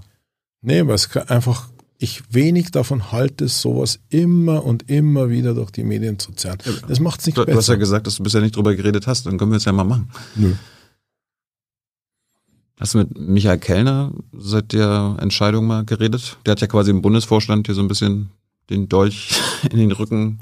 Der war ja quasi der linke Vertreter Bundesvorstand. Der musste diesen Ministervorschlägen zustimmen, dass Jam es wird und nicht du. Ja, selbstverständlich habe ich mit Michael Kellner ähm, geredet. Wir haben einfach ein paar Themen, wo wir äh, was miteinander zu tun haben. Und wie gesagt, ich halte es ehrlich gesagt überhaupt nichts davon. Es gibt gute Gründe, warum ich mich entschieden habe, das nicht breit zu treten, weil das nichts besser macht. Und wie gesagt. Gab es denn gute Gründe, warum du nicht Minister wirst und, und stattdessen Jam? Verstehst du das? Ich habe dir schon gesagt, was ich dazu sage, ist was ganz Simples. Nee, verstehst du, warum du es nicht geworden bist? Du willst ja nicht darüber reden, warum nicht geworden aber verstehst du, warum? Kannst du es nachvollziehen? Ich habe äh, gesagt, das ist ganz simpel. Ich wäre es gern geworden. Ich bin es nicht geworden. Ich war damals verletzt und jetzt ist es auch gut. Bist du nicht mehr verletzt? Ach, das weiß man aber nie so ganz genau. Da muss man aber vorsichtig mit sich selber sein. Ich will jetzt auch keine Wunden aufgemacht haben, oder? Ach nö, Gott. Ich finde es bloß aber nervig, äh, wenn man sagt, das ist jetzt rum. Sagt, ja, ich will es trotzdem wissen. Nee, ist jetzt rum. Könntest du, könntest du es noch werden? Kann ja sein, dass mal wieder noch eine grüne Ministerin oder Minister abtreten muss oder irgendwo in Baden-Württemberg Ministerpräsident wird. Ich halte auch noch weniger davon über Personalspekulationen. Nee, ich wollte wissen, ob du es werten könntest. Weil es gibt ja auch die Gerüchte, ja, die Grünen haben im Koalitionsvertrag vereinbart, wenn es einen neuen EU-Kommissar geben müsste aus Deutschland, dann, dann wird's der Toni. Stimmt das denn? Also, der Koalitionsvertrag ist öffentlich. Du kannst ja gerne mal drin äh, nachlesen, ob du das findest. Ja, darum frage ich dich ja. Ja, er ist So- so- öffentlich. so- ne, äh, von Hofreiter steht da nichts drin. ja, eben. Aber so, Personalentscheidungen werden dann getroffen, wenn sie anstehen. Und sie werden nicht davor, zumindest wenn die Leute klug sind, im Internet oder im Fernsehen diskutiert. gut. Kommen wir nochmal ganz kurz zu dir. Ähm, du bist ja damals als Schüler schon in die Grünen eingetreten, ne? Warum damals? Dafür gab es viele Gründe. Das Waldsterben war ein Grund. Atomkrieg, Angst vor Atomkrieg hatte ich auch noch gesehen. Ja, das war es allerdings gar nicht so präsent. Dann äh, viel stärker war die Auseinandersetzung um die Atomkraft als solches. Dann internationale Gerechtigkeit. Dann auch überhaupt generell Umweltschutz. Das waren so ganz stark eher die Gründe. Aber damals war ja auch Na- NATO, ähm, die Raketen in Deutschland und Ja, ähm, Kalter die, Krieg, großen De Atomkrieg. äh, die großen Debatten darüber waren ein bisschen früher. Und wie gesagt, bei mir war der Hauptgrund Öko. Aber ich hatte gelesen, dass du auch damals Angst vor dem Atomkrieg hattest. Hast du, hast du heute auch noch Angst vor dem Atomkrieg? Weil am Ende würde ein dritter Weltkrieg dazu führen. Angst ist, glaube ich, da das falsche Wort. Wir müssen alles dafür tu äh, tun, dass sich der Krieg nicht ausweitet. Um, mit allen Mitteln. Nee, nee, also mit allen Mitteln, müssen wir mit allen Mitteln den dritten Weltkrieg verhindern. Wir müssen dafür sorgen, dass sich der Krieg nicht ausweitet. Und man sollte auch nicht immer zu viel vom Dritten Weltkrieg reden. Das ist auch Teil der psychologischen Kriegsführung von Putin. Warum? Um die Leute hier in Angst zu versetzen, um zu hoffen, dass sie dann aufhören, die Ukraine zu unterstützen. Aber man kann ja die Ukraine unterstützen, meinetwegen sagen wir mit schweren Waffen und trotzdem Angst und Respekt vor einem dritten Respekt. Weltkrieg haben. Respekt auf alle Fälle, aber man sollte es trotzdem nicht immer die ganze Zeit auswalzen, äh, weil es nämlich, wie gesagt, Teil der psychologischen Kriegsführung von Putin ist. Hat denn die Friedensethik aus den 80ern der Grünen noch was mit der heutigen zu tun? Habt ihr noch eine Friedensethik? Ja, selbstverständlich hat man eine Friedensethik. Denn ich habe ja vorher schon gesagt, zum Beispiel so Fragen wie der Export von Waffen in den Jemen, ein besseres Rüstungsexportkontrollgesetz. Das ist durch diesen Fall nicht berührt. Das ist weiter richtig. Aber wir haben halt jetzt wieder in Europa einen Krieg in der Form, wie wir sie eigentlich davor nur, wie wir sie davor eigentlich seit Mitte des 20. Jahrhunderts nicht mehr kannten. Und darauf muss man Antworten geben. Und zwar schnell, weil der Krieg jetzt stattfindet und die Leute jetzt sterben.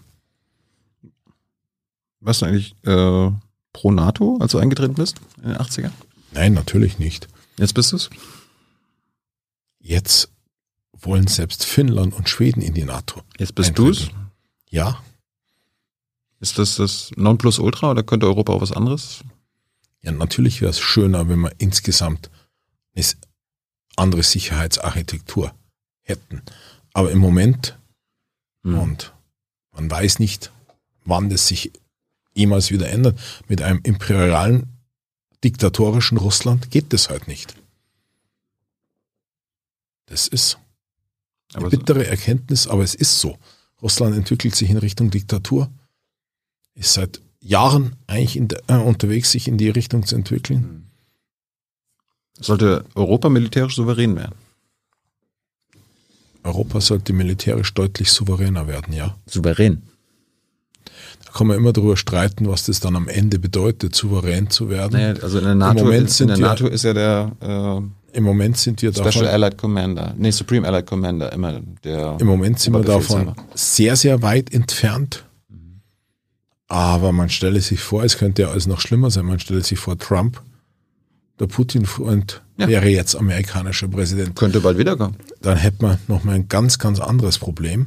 Das ist auch einer der Gründe, warum wir die Bundeswehr besser ausrüsten müssen, deutlich besser ausrüsten müssen. Zu nur gegen einen Trump-Kämpfer, oder? Nein, Quatsch. ähm, Lass mir mal einen Spaß.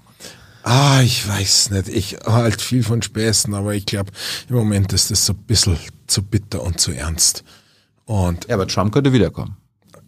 ich hoffe nicht.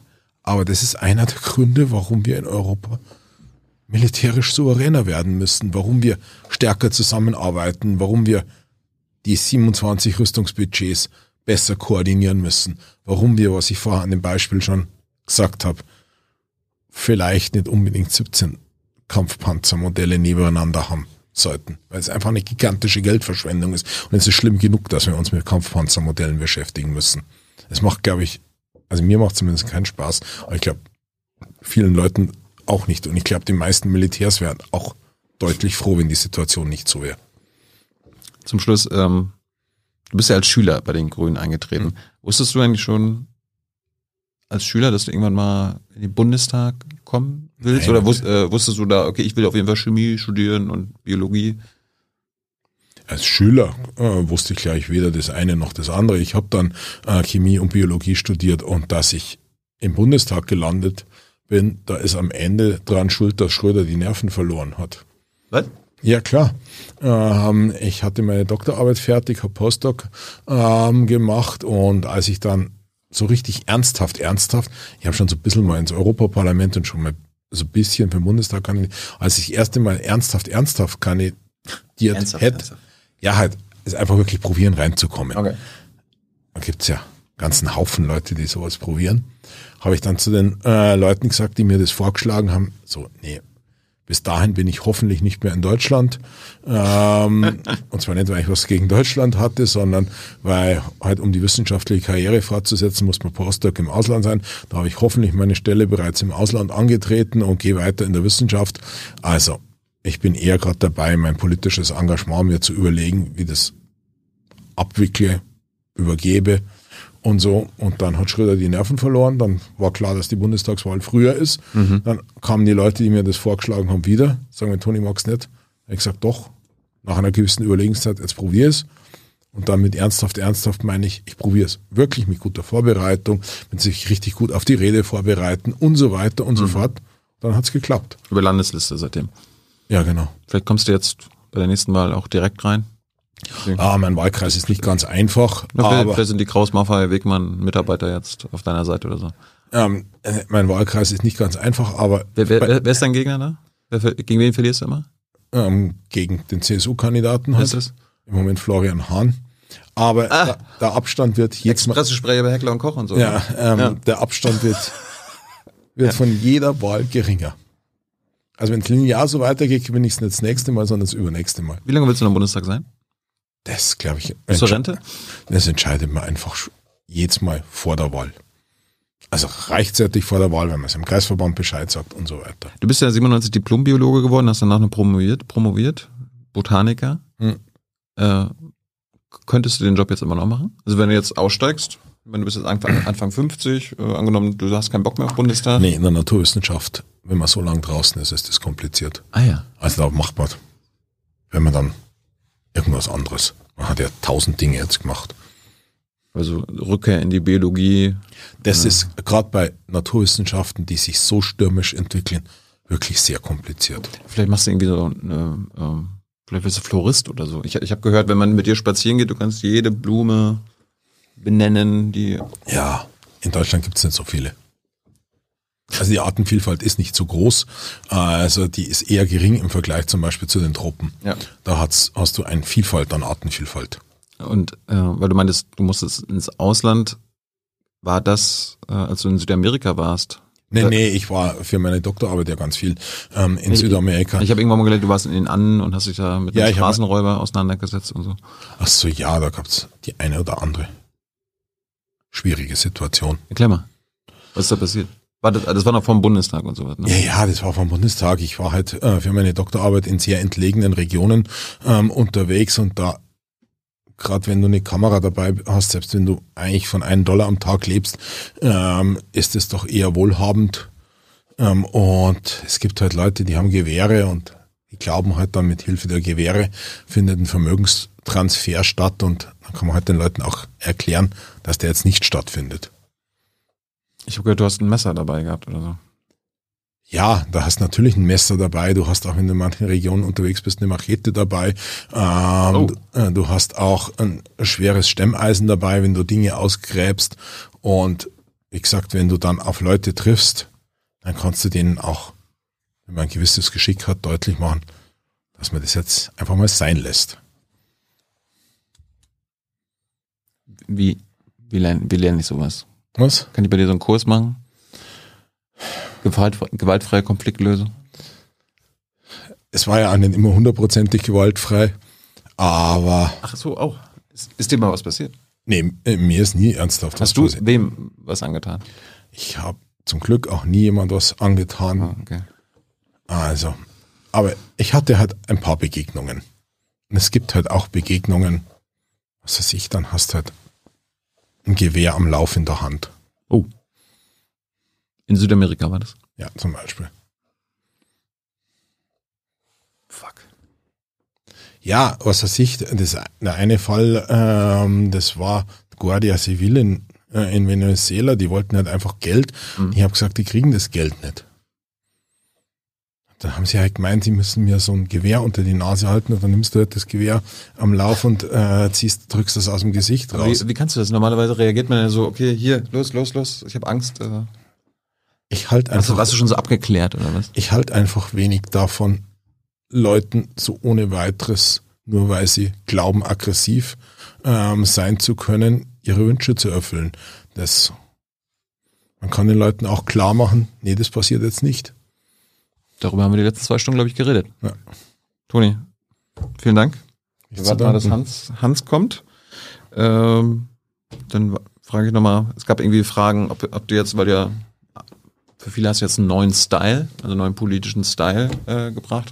Kann man auch einen neuen Style quasi äußerlich erwarten. In welcher Oder, Hinsicht? Du meinst, ob ich mal die Haare schneiden lasse? Ja. Das ist so eine lustig alberne Frage, die ich regelmäßig kriege. Ja, genau. Ich nee, jetzt kann dir keiner mehr vorwerfen, wenn du so ein, so ein Pazif, äh, pazifistischer Hippie bist. Könnte man ja mal ändern. Vom Typus her war ich nie klassisch pazifistisch, habe mir ja vielleicht auch an bestimmten Dingen gemerkt, aber man sollte nicht immer zu viel in Dinge rein interpretieren. Darum haben wir heute so lange drüber geredet, damit hm. wir nicht so viel interpretieren müssen. Es gibt ja Leute, die dich jetzt früher gut fanden, jetzt wegen deiner aktuellen Position scheiße finden. Ich glaube, wir konnten ein bisschen mehr Verständnis dafür sorgen. Wie gesagt, ich glaube, dass das, was wir uns alle klar machen müssen, ist, dass die Realität sich so brutal verändert hat. Das, glaube ich, müssen wir uns alle klar machen. Und trotzdem viele Positionen, wie zum Beispiel, dass man nicht in Bürgerkriege einfach Waffen reinliefert, diese Position ist in meinen Augen weiter richtig. Aber wir haben halt jetzt eine Realität, wo Länder erober oder ein Land einen Eroberungskrieg versucht zu führen. Und darauf brauchen wir Antworten, die dieser Situation angemessen sind. Und die Situation haben wir uns echt nicht ausgesucht. Toni Hofreiter, vielen Dank. Jetzt kommen noch die Antworten von dir auf die Publikumsfragen. Hm. Die hat Hans mitgebracht.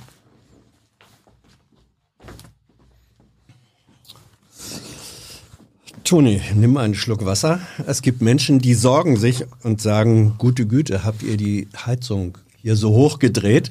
Hm. Ähm, ist erträglich eigentlich, nicht, oder? Temperatur? Es ist schon ein bisschen warm hier, ja. aber ich weiß es nicht, ob es bei euch im Studio immer so warm ist. Ja.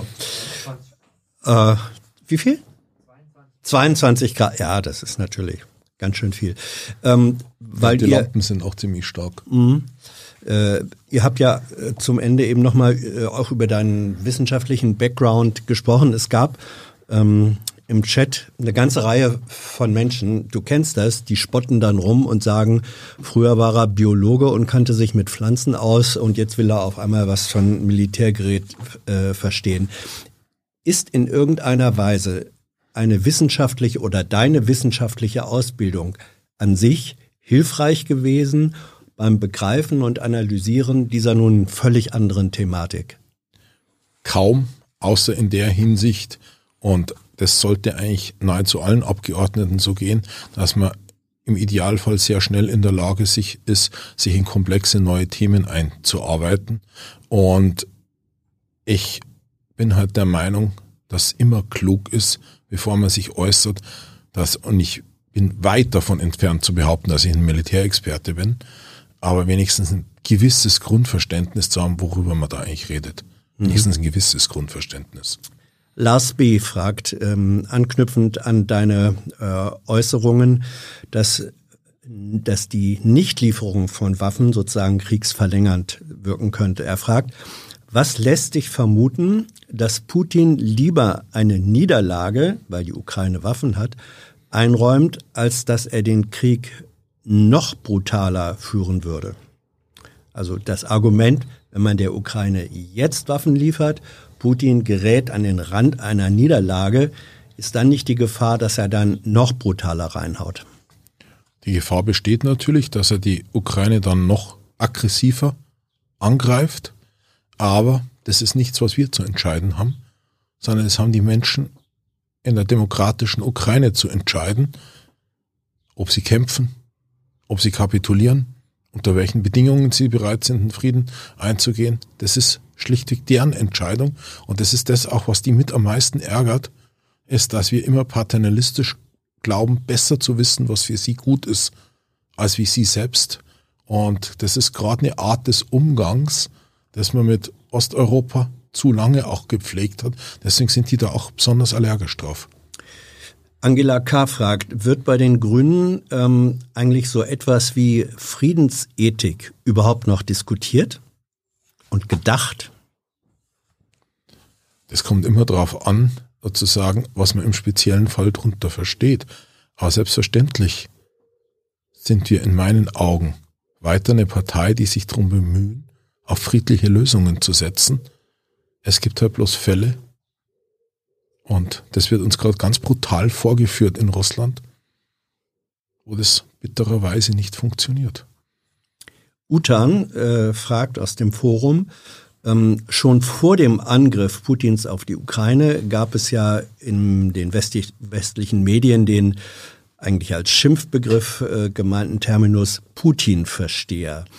Ähm, Siehst du eigentlich auch so etwas analog wie NATO-Versteher? Gibt's die auch? Also sozusagen diejenigen, die bereitwillig dem Narrativ NATO macht schon alles richtig folgen?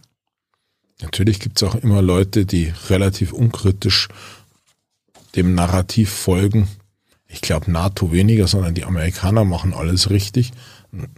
Ein klassisches Beispiel war ja da der Irakkrieg, mhm. wo es ja auch Leute gibt, ja, wenn die äh, Amerikaner den Irak angreifen, dann wird das schon seine Richtigkeit haben. Ich glaube, der prominenteste Vertreter da in Europa war Tony Blair.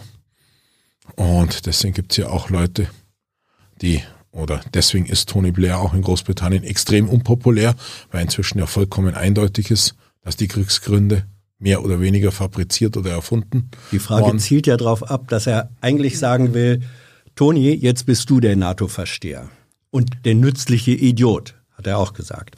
Ja, aber es geht hier nicht in erster Linie um die NATO, sondern es geht darum, die Ukraine zu unterstützen.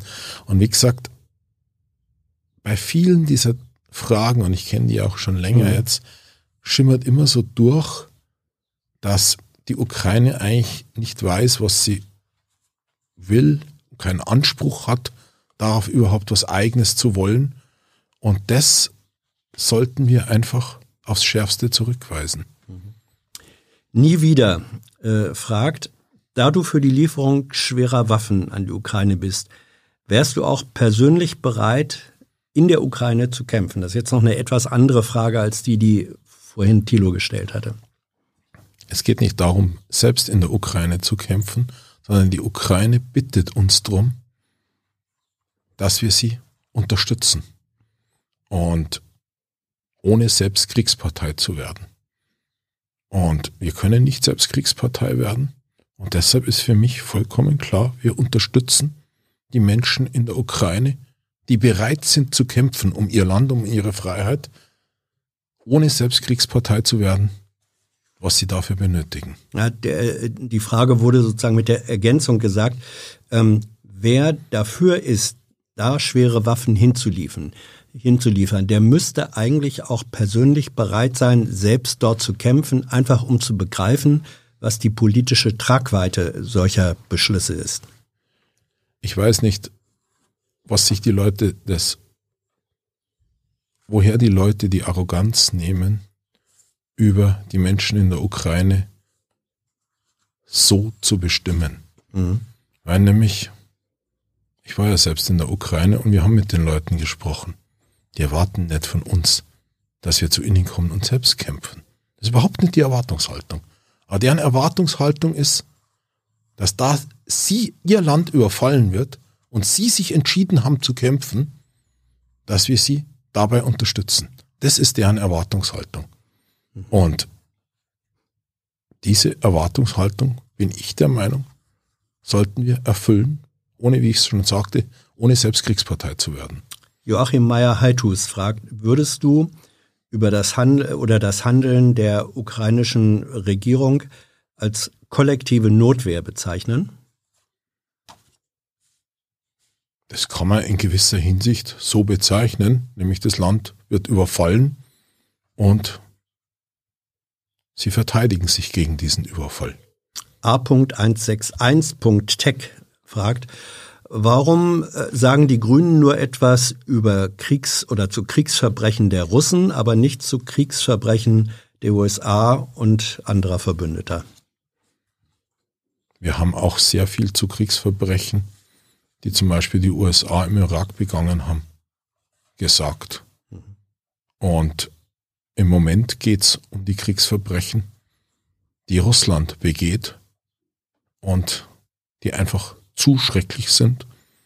Und so etwas, was Russland gerade in der Ukraine anrichtet, hat zum Glück, und damit sollen wir überhaupt nicht kleinreden, was in Abu Ghraib passiert ist, oder auch zivile Opfer von den Einsätzen im Afghanistan, sowas hat vergleichbar zum Glück kein demokratisches Land in den letzten Jahrzehnten getan? Naja, also der Jemenkrieg hat, äh, glaube ich, 230.000 Tote äh, gefordert mit Waffen, die auch von westlichen Nationen, äh, auch Deutschland, geliefert worden sind. Ist das Dar nix?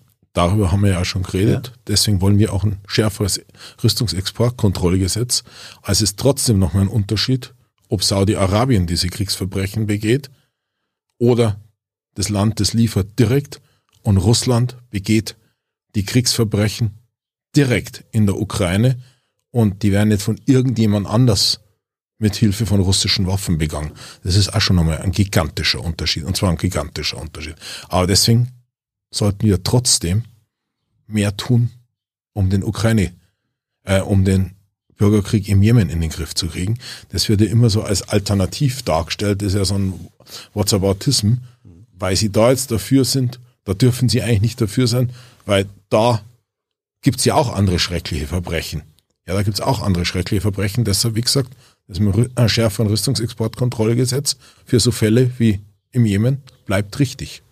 Soleil fragt, welche Werte von Bündnis 90, also sozusagen eurer ähm, ostdeutschen Wurzel dieser Partei, ähm, sind eigentlich heute noch übrig? Sind die Grünen jetzt die neuen Liberalen und flexibel ähm, mit Werten? Nehmen äh, sie Gasimporte zum Schutz der deutschen Wirtschaft in Kauf? Gerade Bündnis 90 hat noch mal stärker die Menschenrechtsfrage mit in die Grünen reingetragen und deshalb die Verteidigung der Menschenrechte in der Ukraine mit Sanktionen und mit Waffenlieferungen, glaube ich, ist nichts, was prinzipiell gegen Bündnis 90 teilgeht. Nämlich, wie gesagt, die haben aufgrund ihrer Diktaturerfahrung nochmal die Betonung des Schutz von Menschenrechte, die Betonung des Kampfs für die Demokratie, also meine Erfahrung, nochmal verstärkt in die Partei getragen. Henning S., kannst du einen Krieg nach dem Zweiten Weltkrieg nennen, der durch Waffen beendet wurde? Wir haben seit dem Zweiten Weltkrieg keinen klassischen Eroberungskrieg mehr gesehen. Und deshalb ist es ja. Aber so. Kriege. Aber Kriege. Mhm. Und das waren überwiegend Bürgerkriege.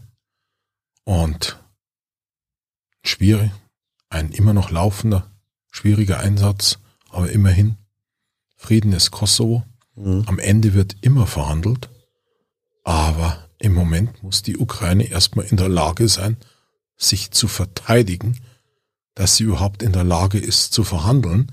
Nicht das Kriegsziel von Russland ist die Vernichtung der Ukraine, wie Putin betont hat.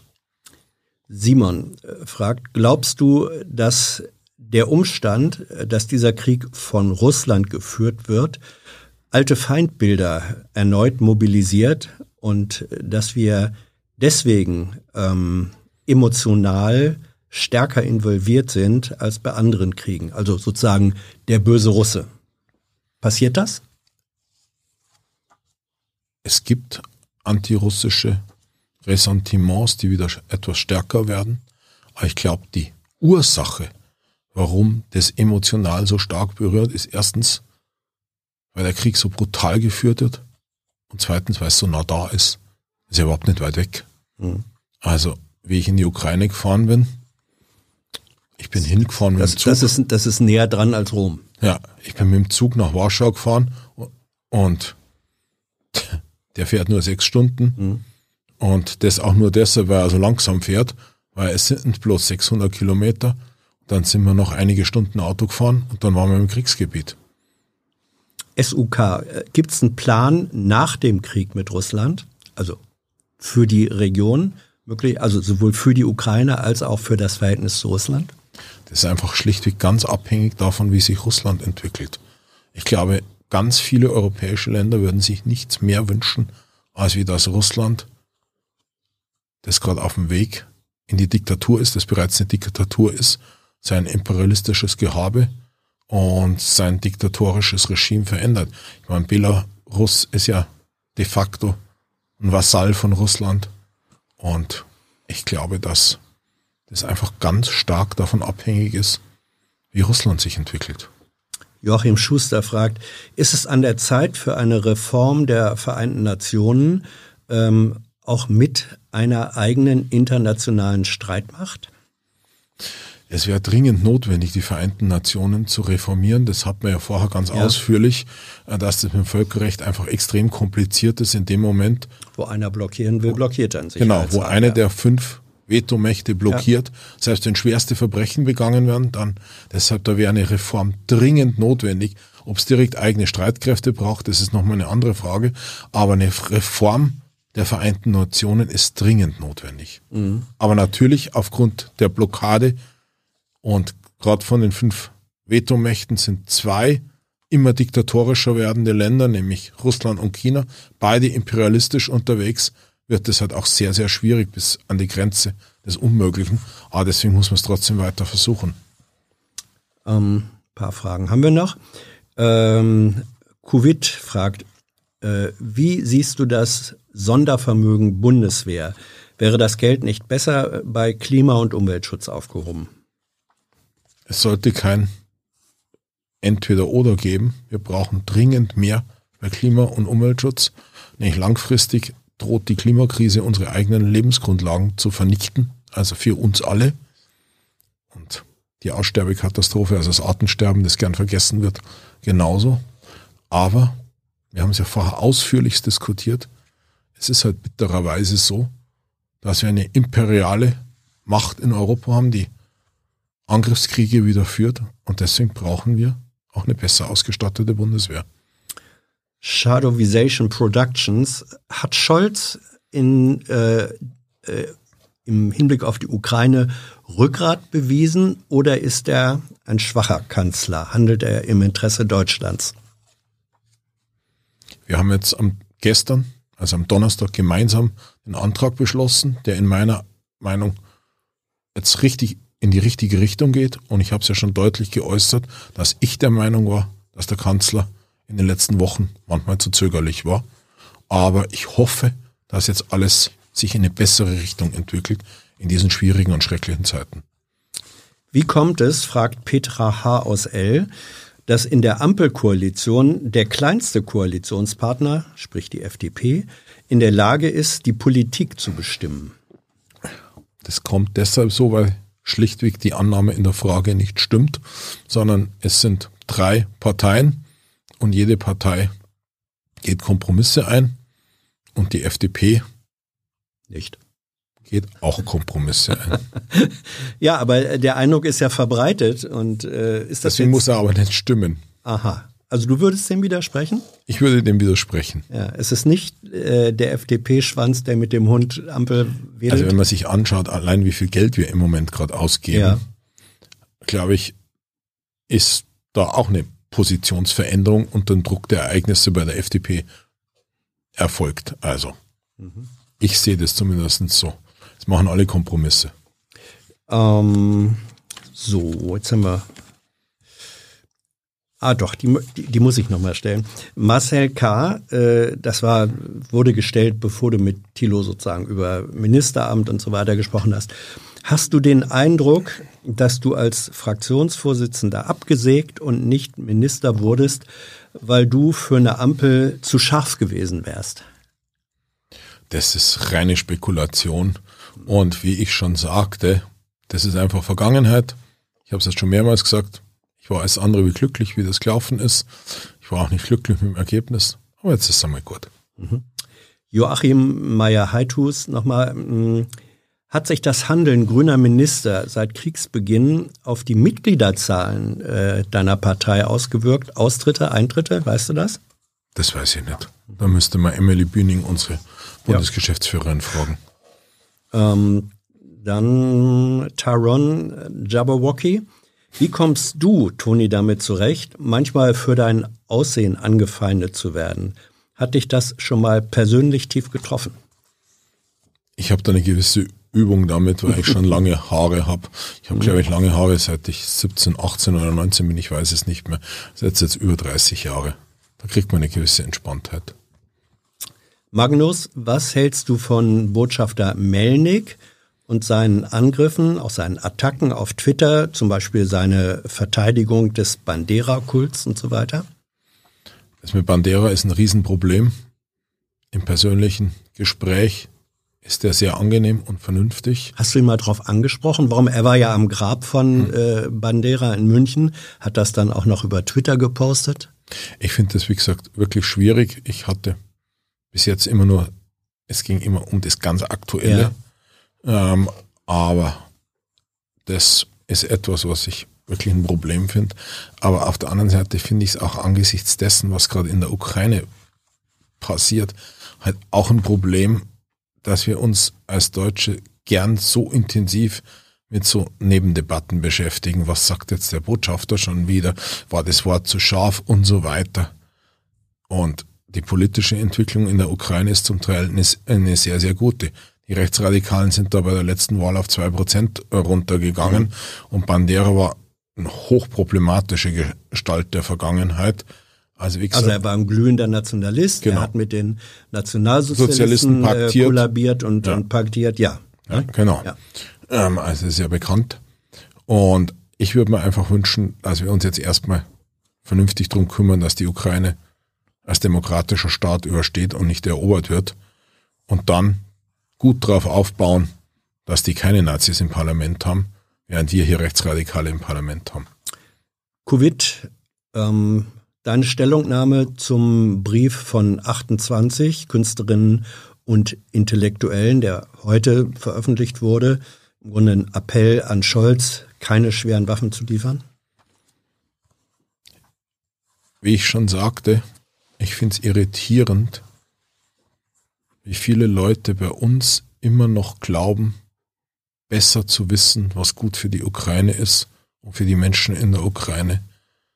Und das ist etwas, wo ich eigentlich erwarte von diesen Leuten, dass sie sich mal stärker mit den Debatten in Osteuropa auseinandersetzen. Ja, aber zum Beispiel Alexander Kluge, äh, äh, einer wirklich, da ist der Name Programm, ein ganz kluger, wirklich kluger Mensch, seit Jahren einer der führenden deutschen Intellektuellen oder auch Ranga Yogeshwar, ähm, hochqualifizierter Wissenschaftsjournalist, die haben das mit unterschrieben. Haben die alle keine Ahnung? Setzen die sich nicht damit auseinander? Darum geht's nicht. Es geht darum, dass immer wieder wir glauben von Deutschland aus, den Menschen in der Ukraine sagen zu können, weil sie eben so klug sind, vielleicht auch wirklich sehr viel Wissen haben, was für sie gut ist. Und diese paternalistische Haltung ist das, was in Osteuropa und speziell jetzt gerade in der Ukraine den Leuten einfach zu Recht zu viel ist.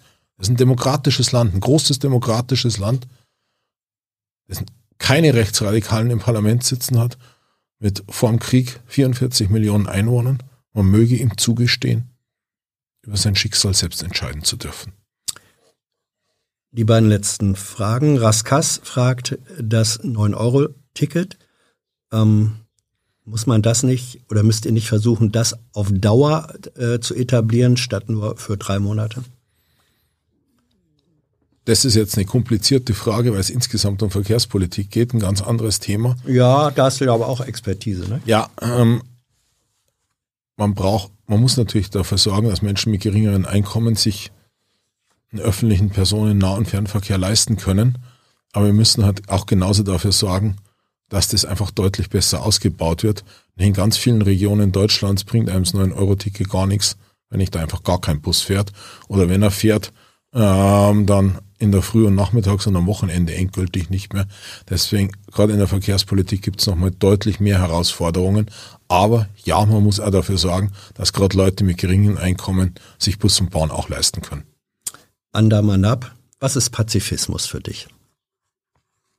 Da gibt es ganz unterschiedliche Def äh, Definitionen.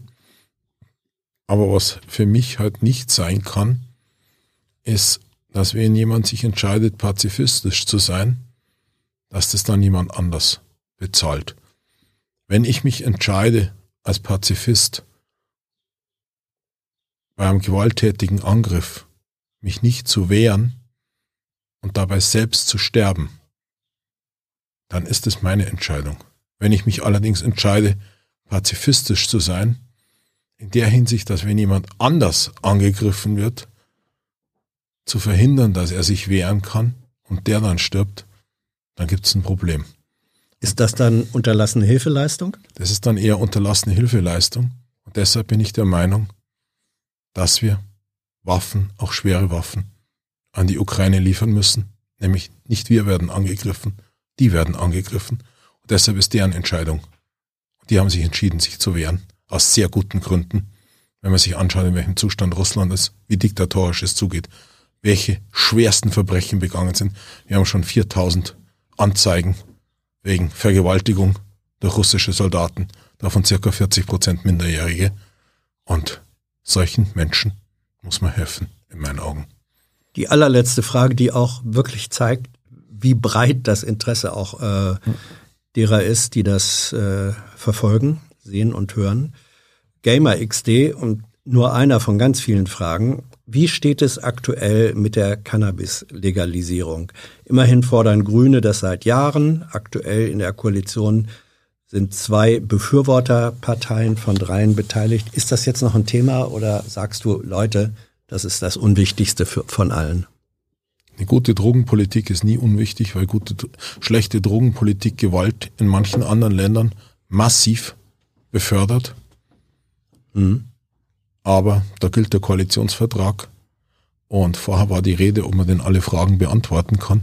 Nein, ich kann gerade nicht beantworten, wie der Debattenstand ist im Kabinett zur Cannabis-Legalisierung. Mhm. Ähm, jetzt hat Thilo mir gerade noch eine aktuelle äh, Meldung reingegeben. Ähm, grünen Mitglieder, ich weiß jetzt nicht wie viele, äh, aber es gibt eine Initiative von grünen Parteimitgliedern, die eine Urabstimmung über das Sondervermögen, also die 100 Milliarden wollen. Ich vermute mal, du kennst die Initiative.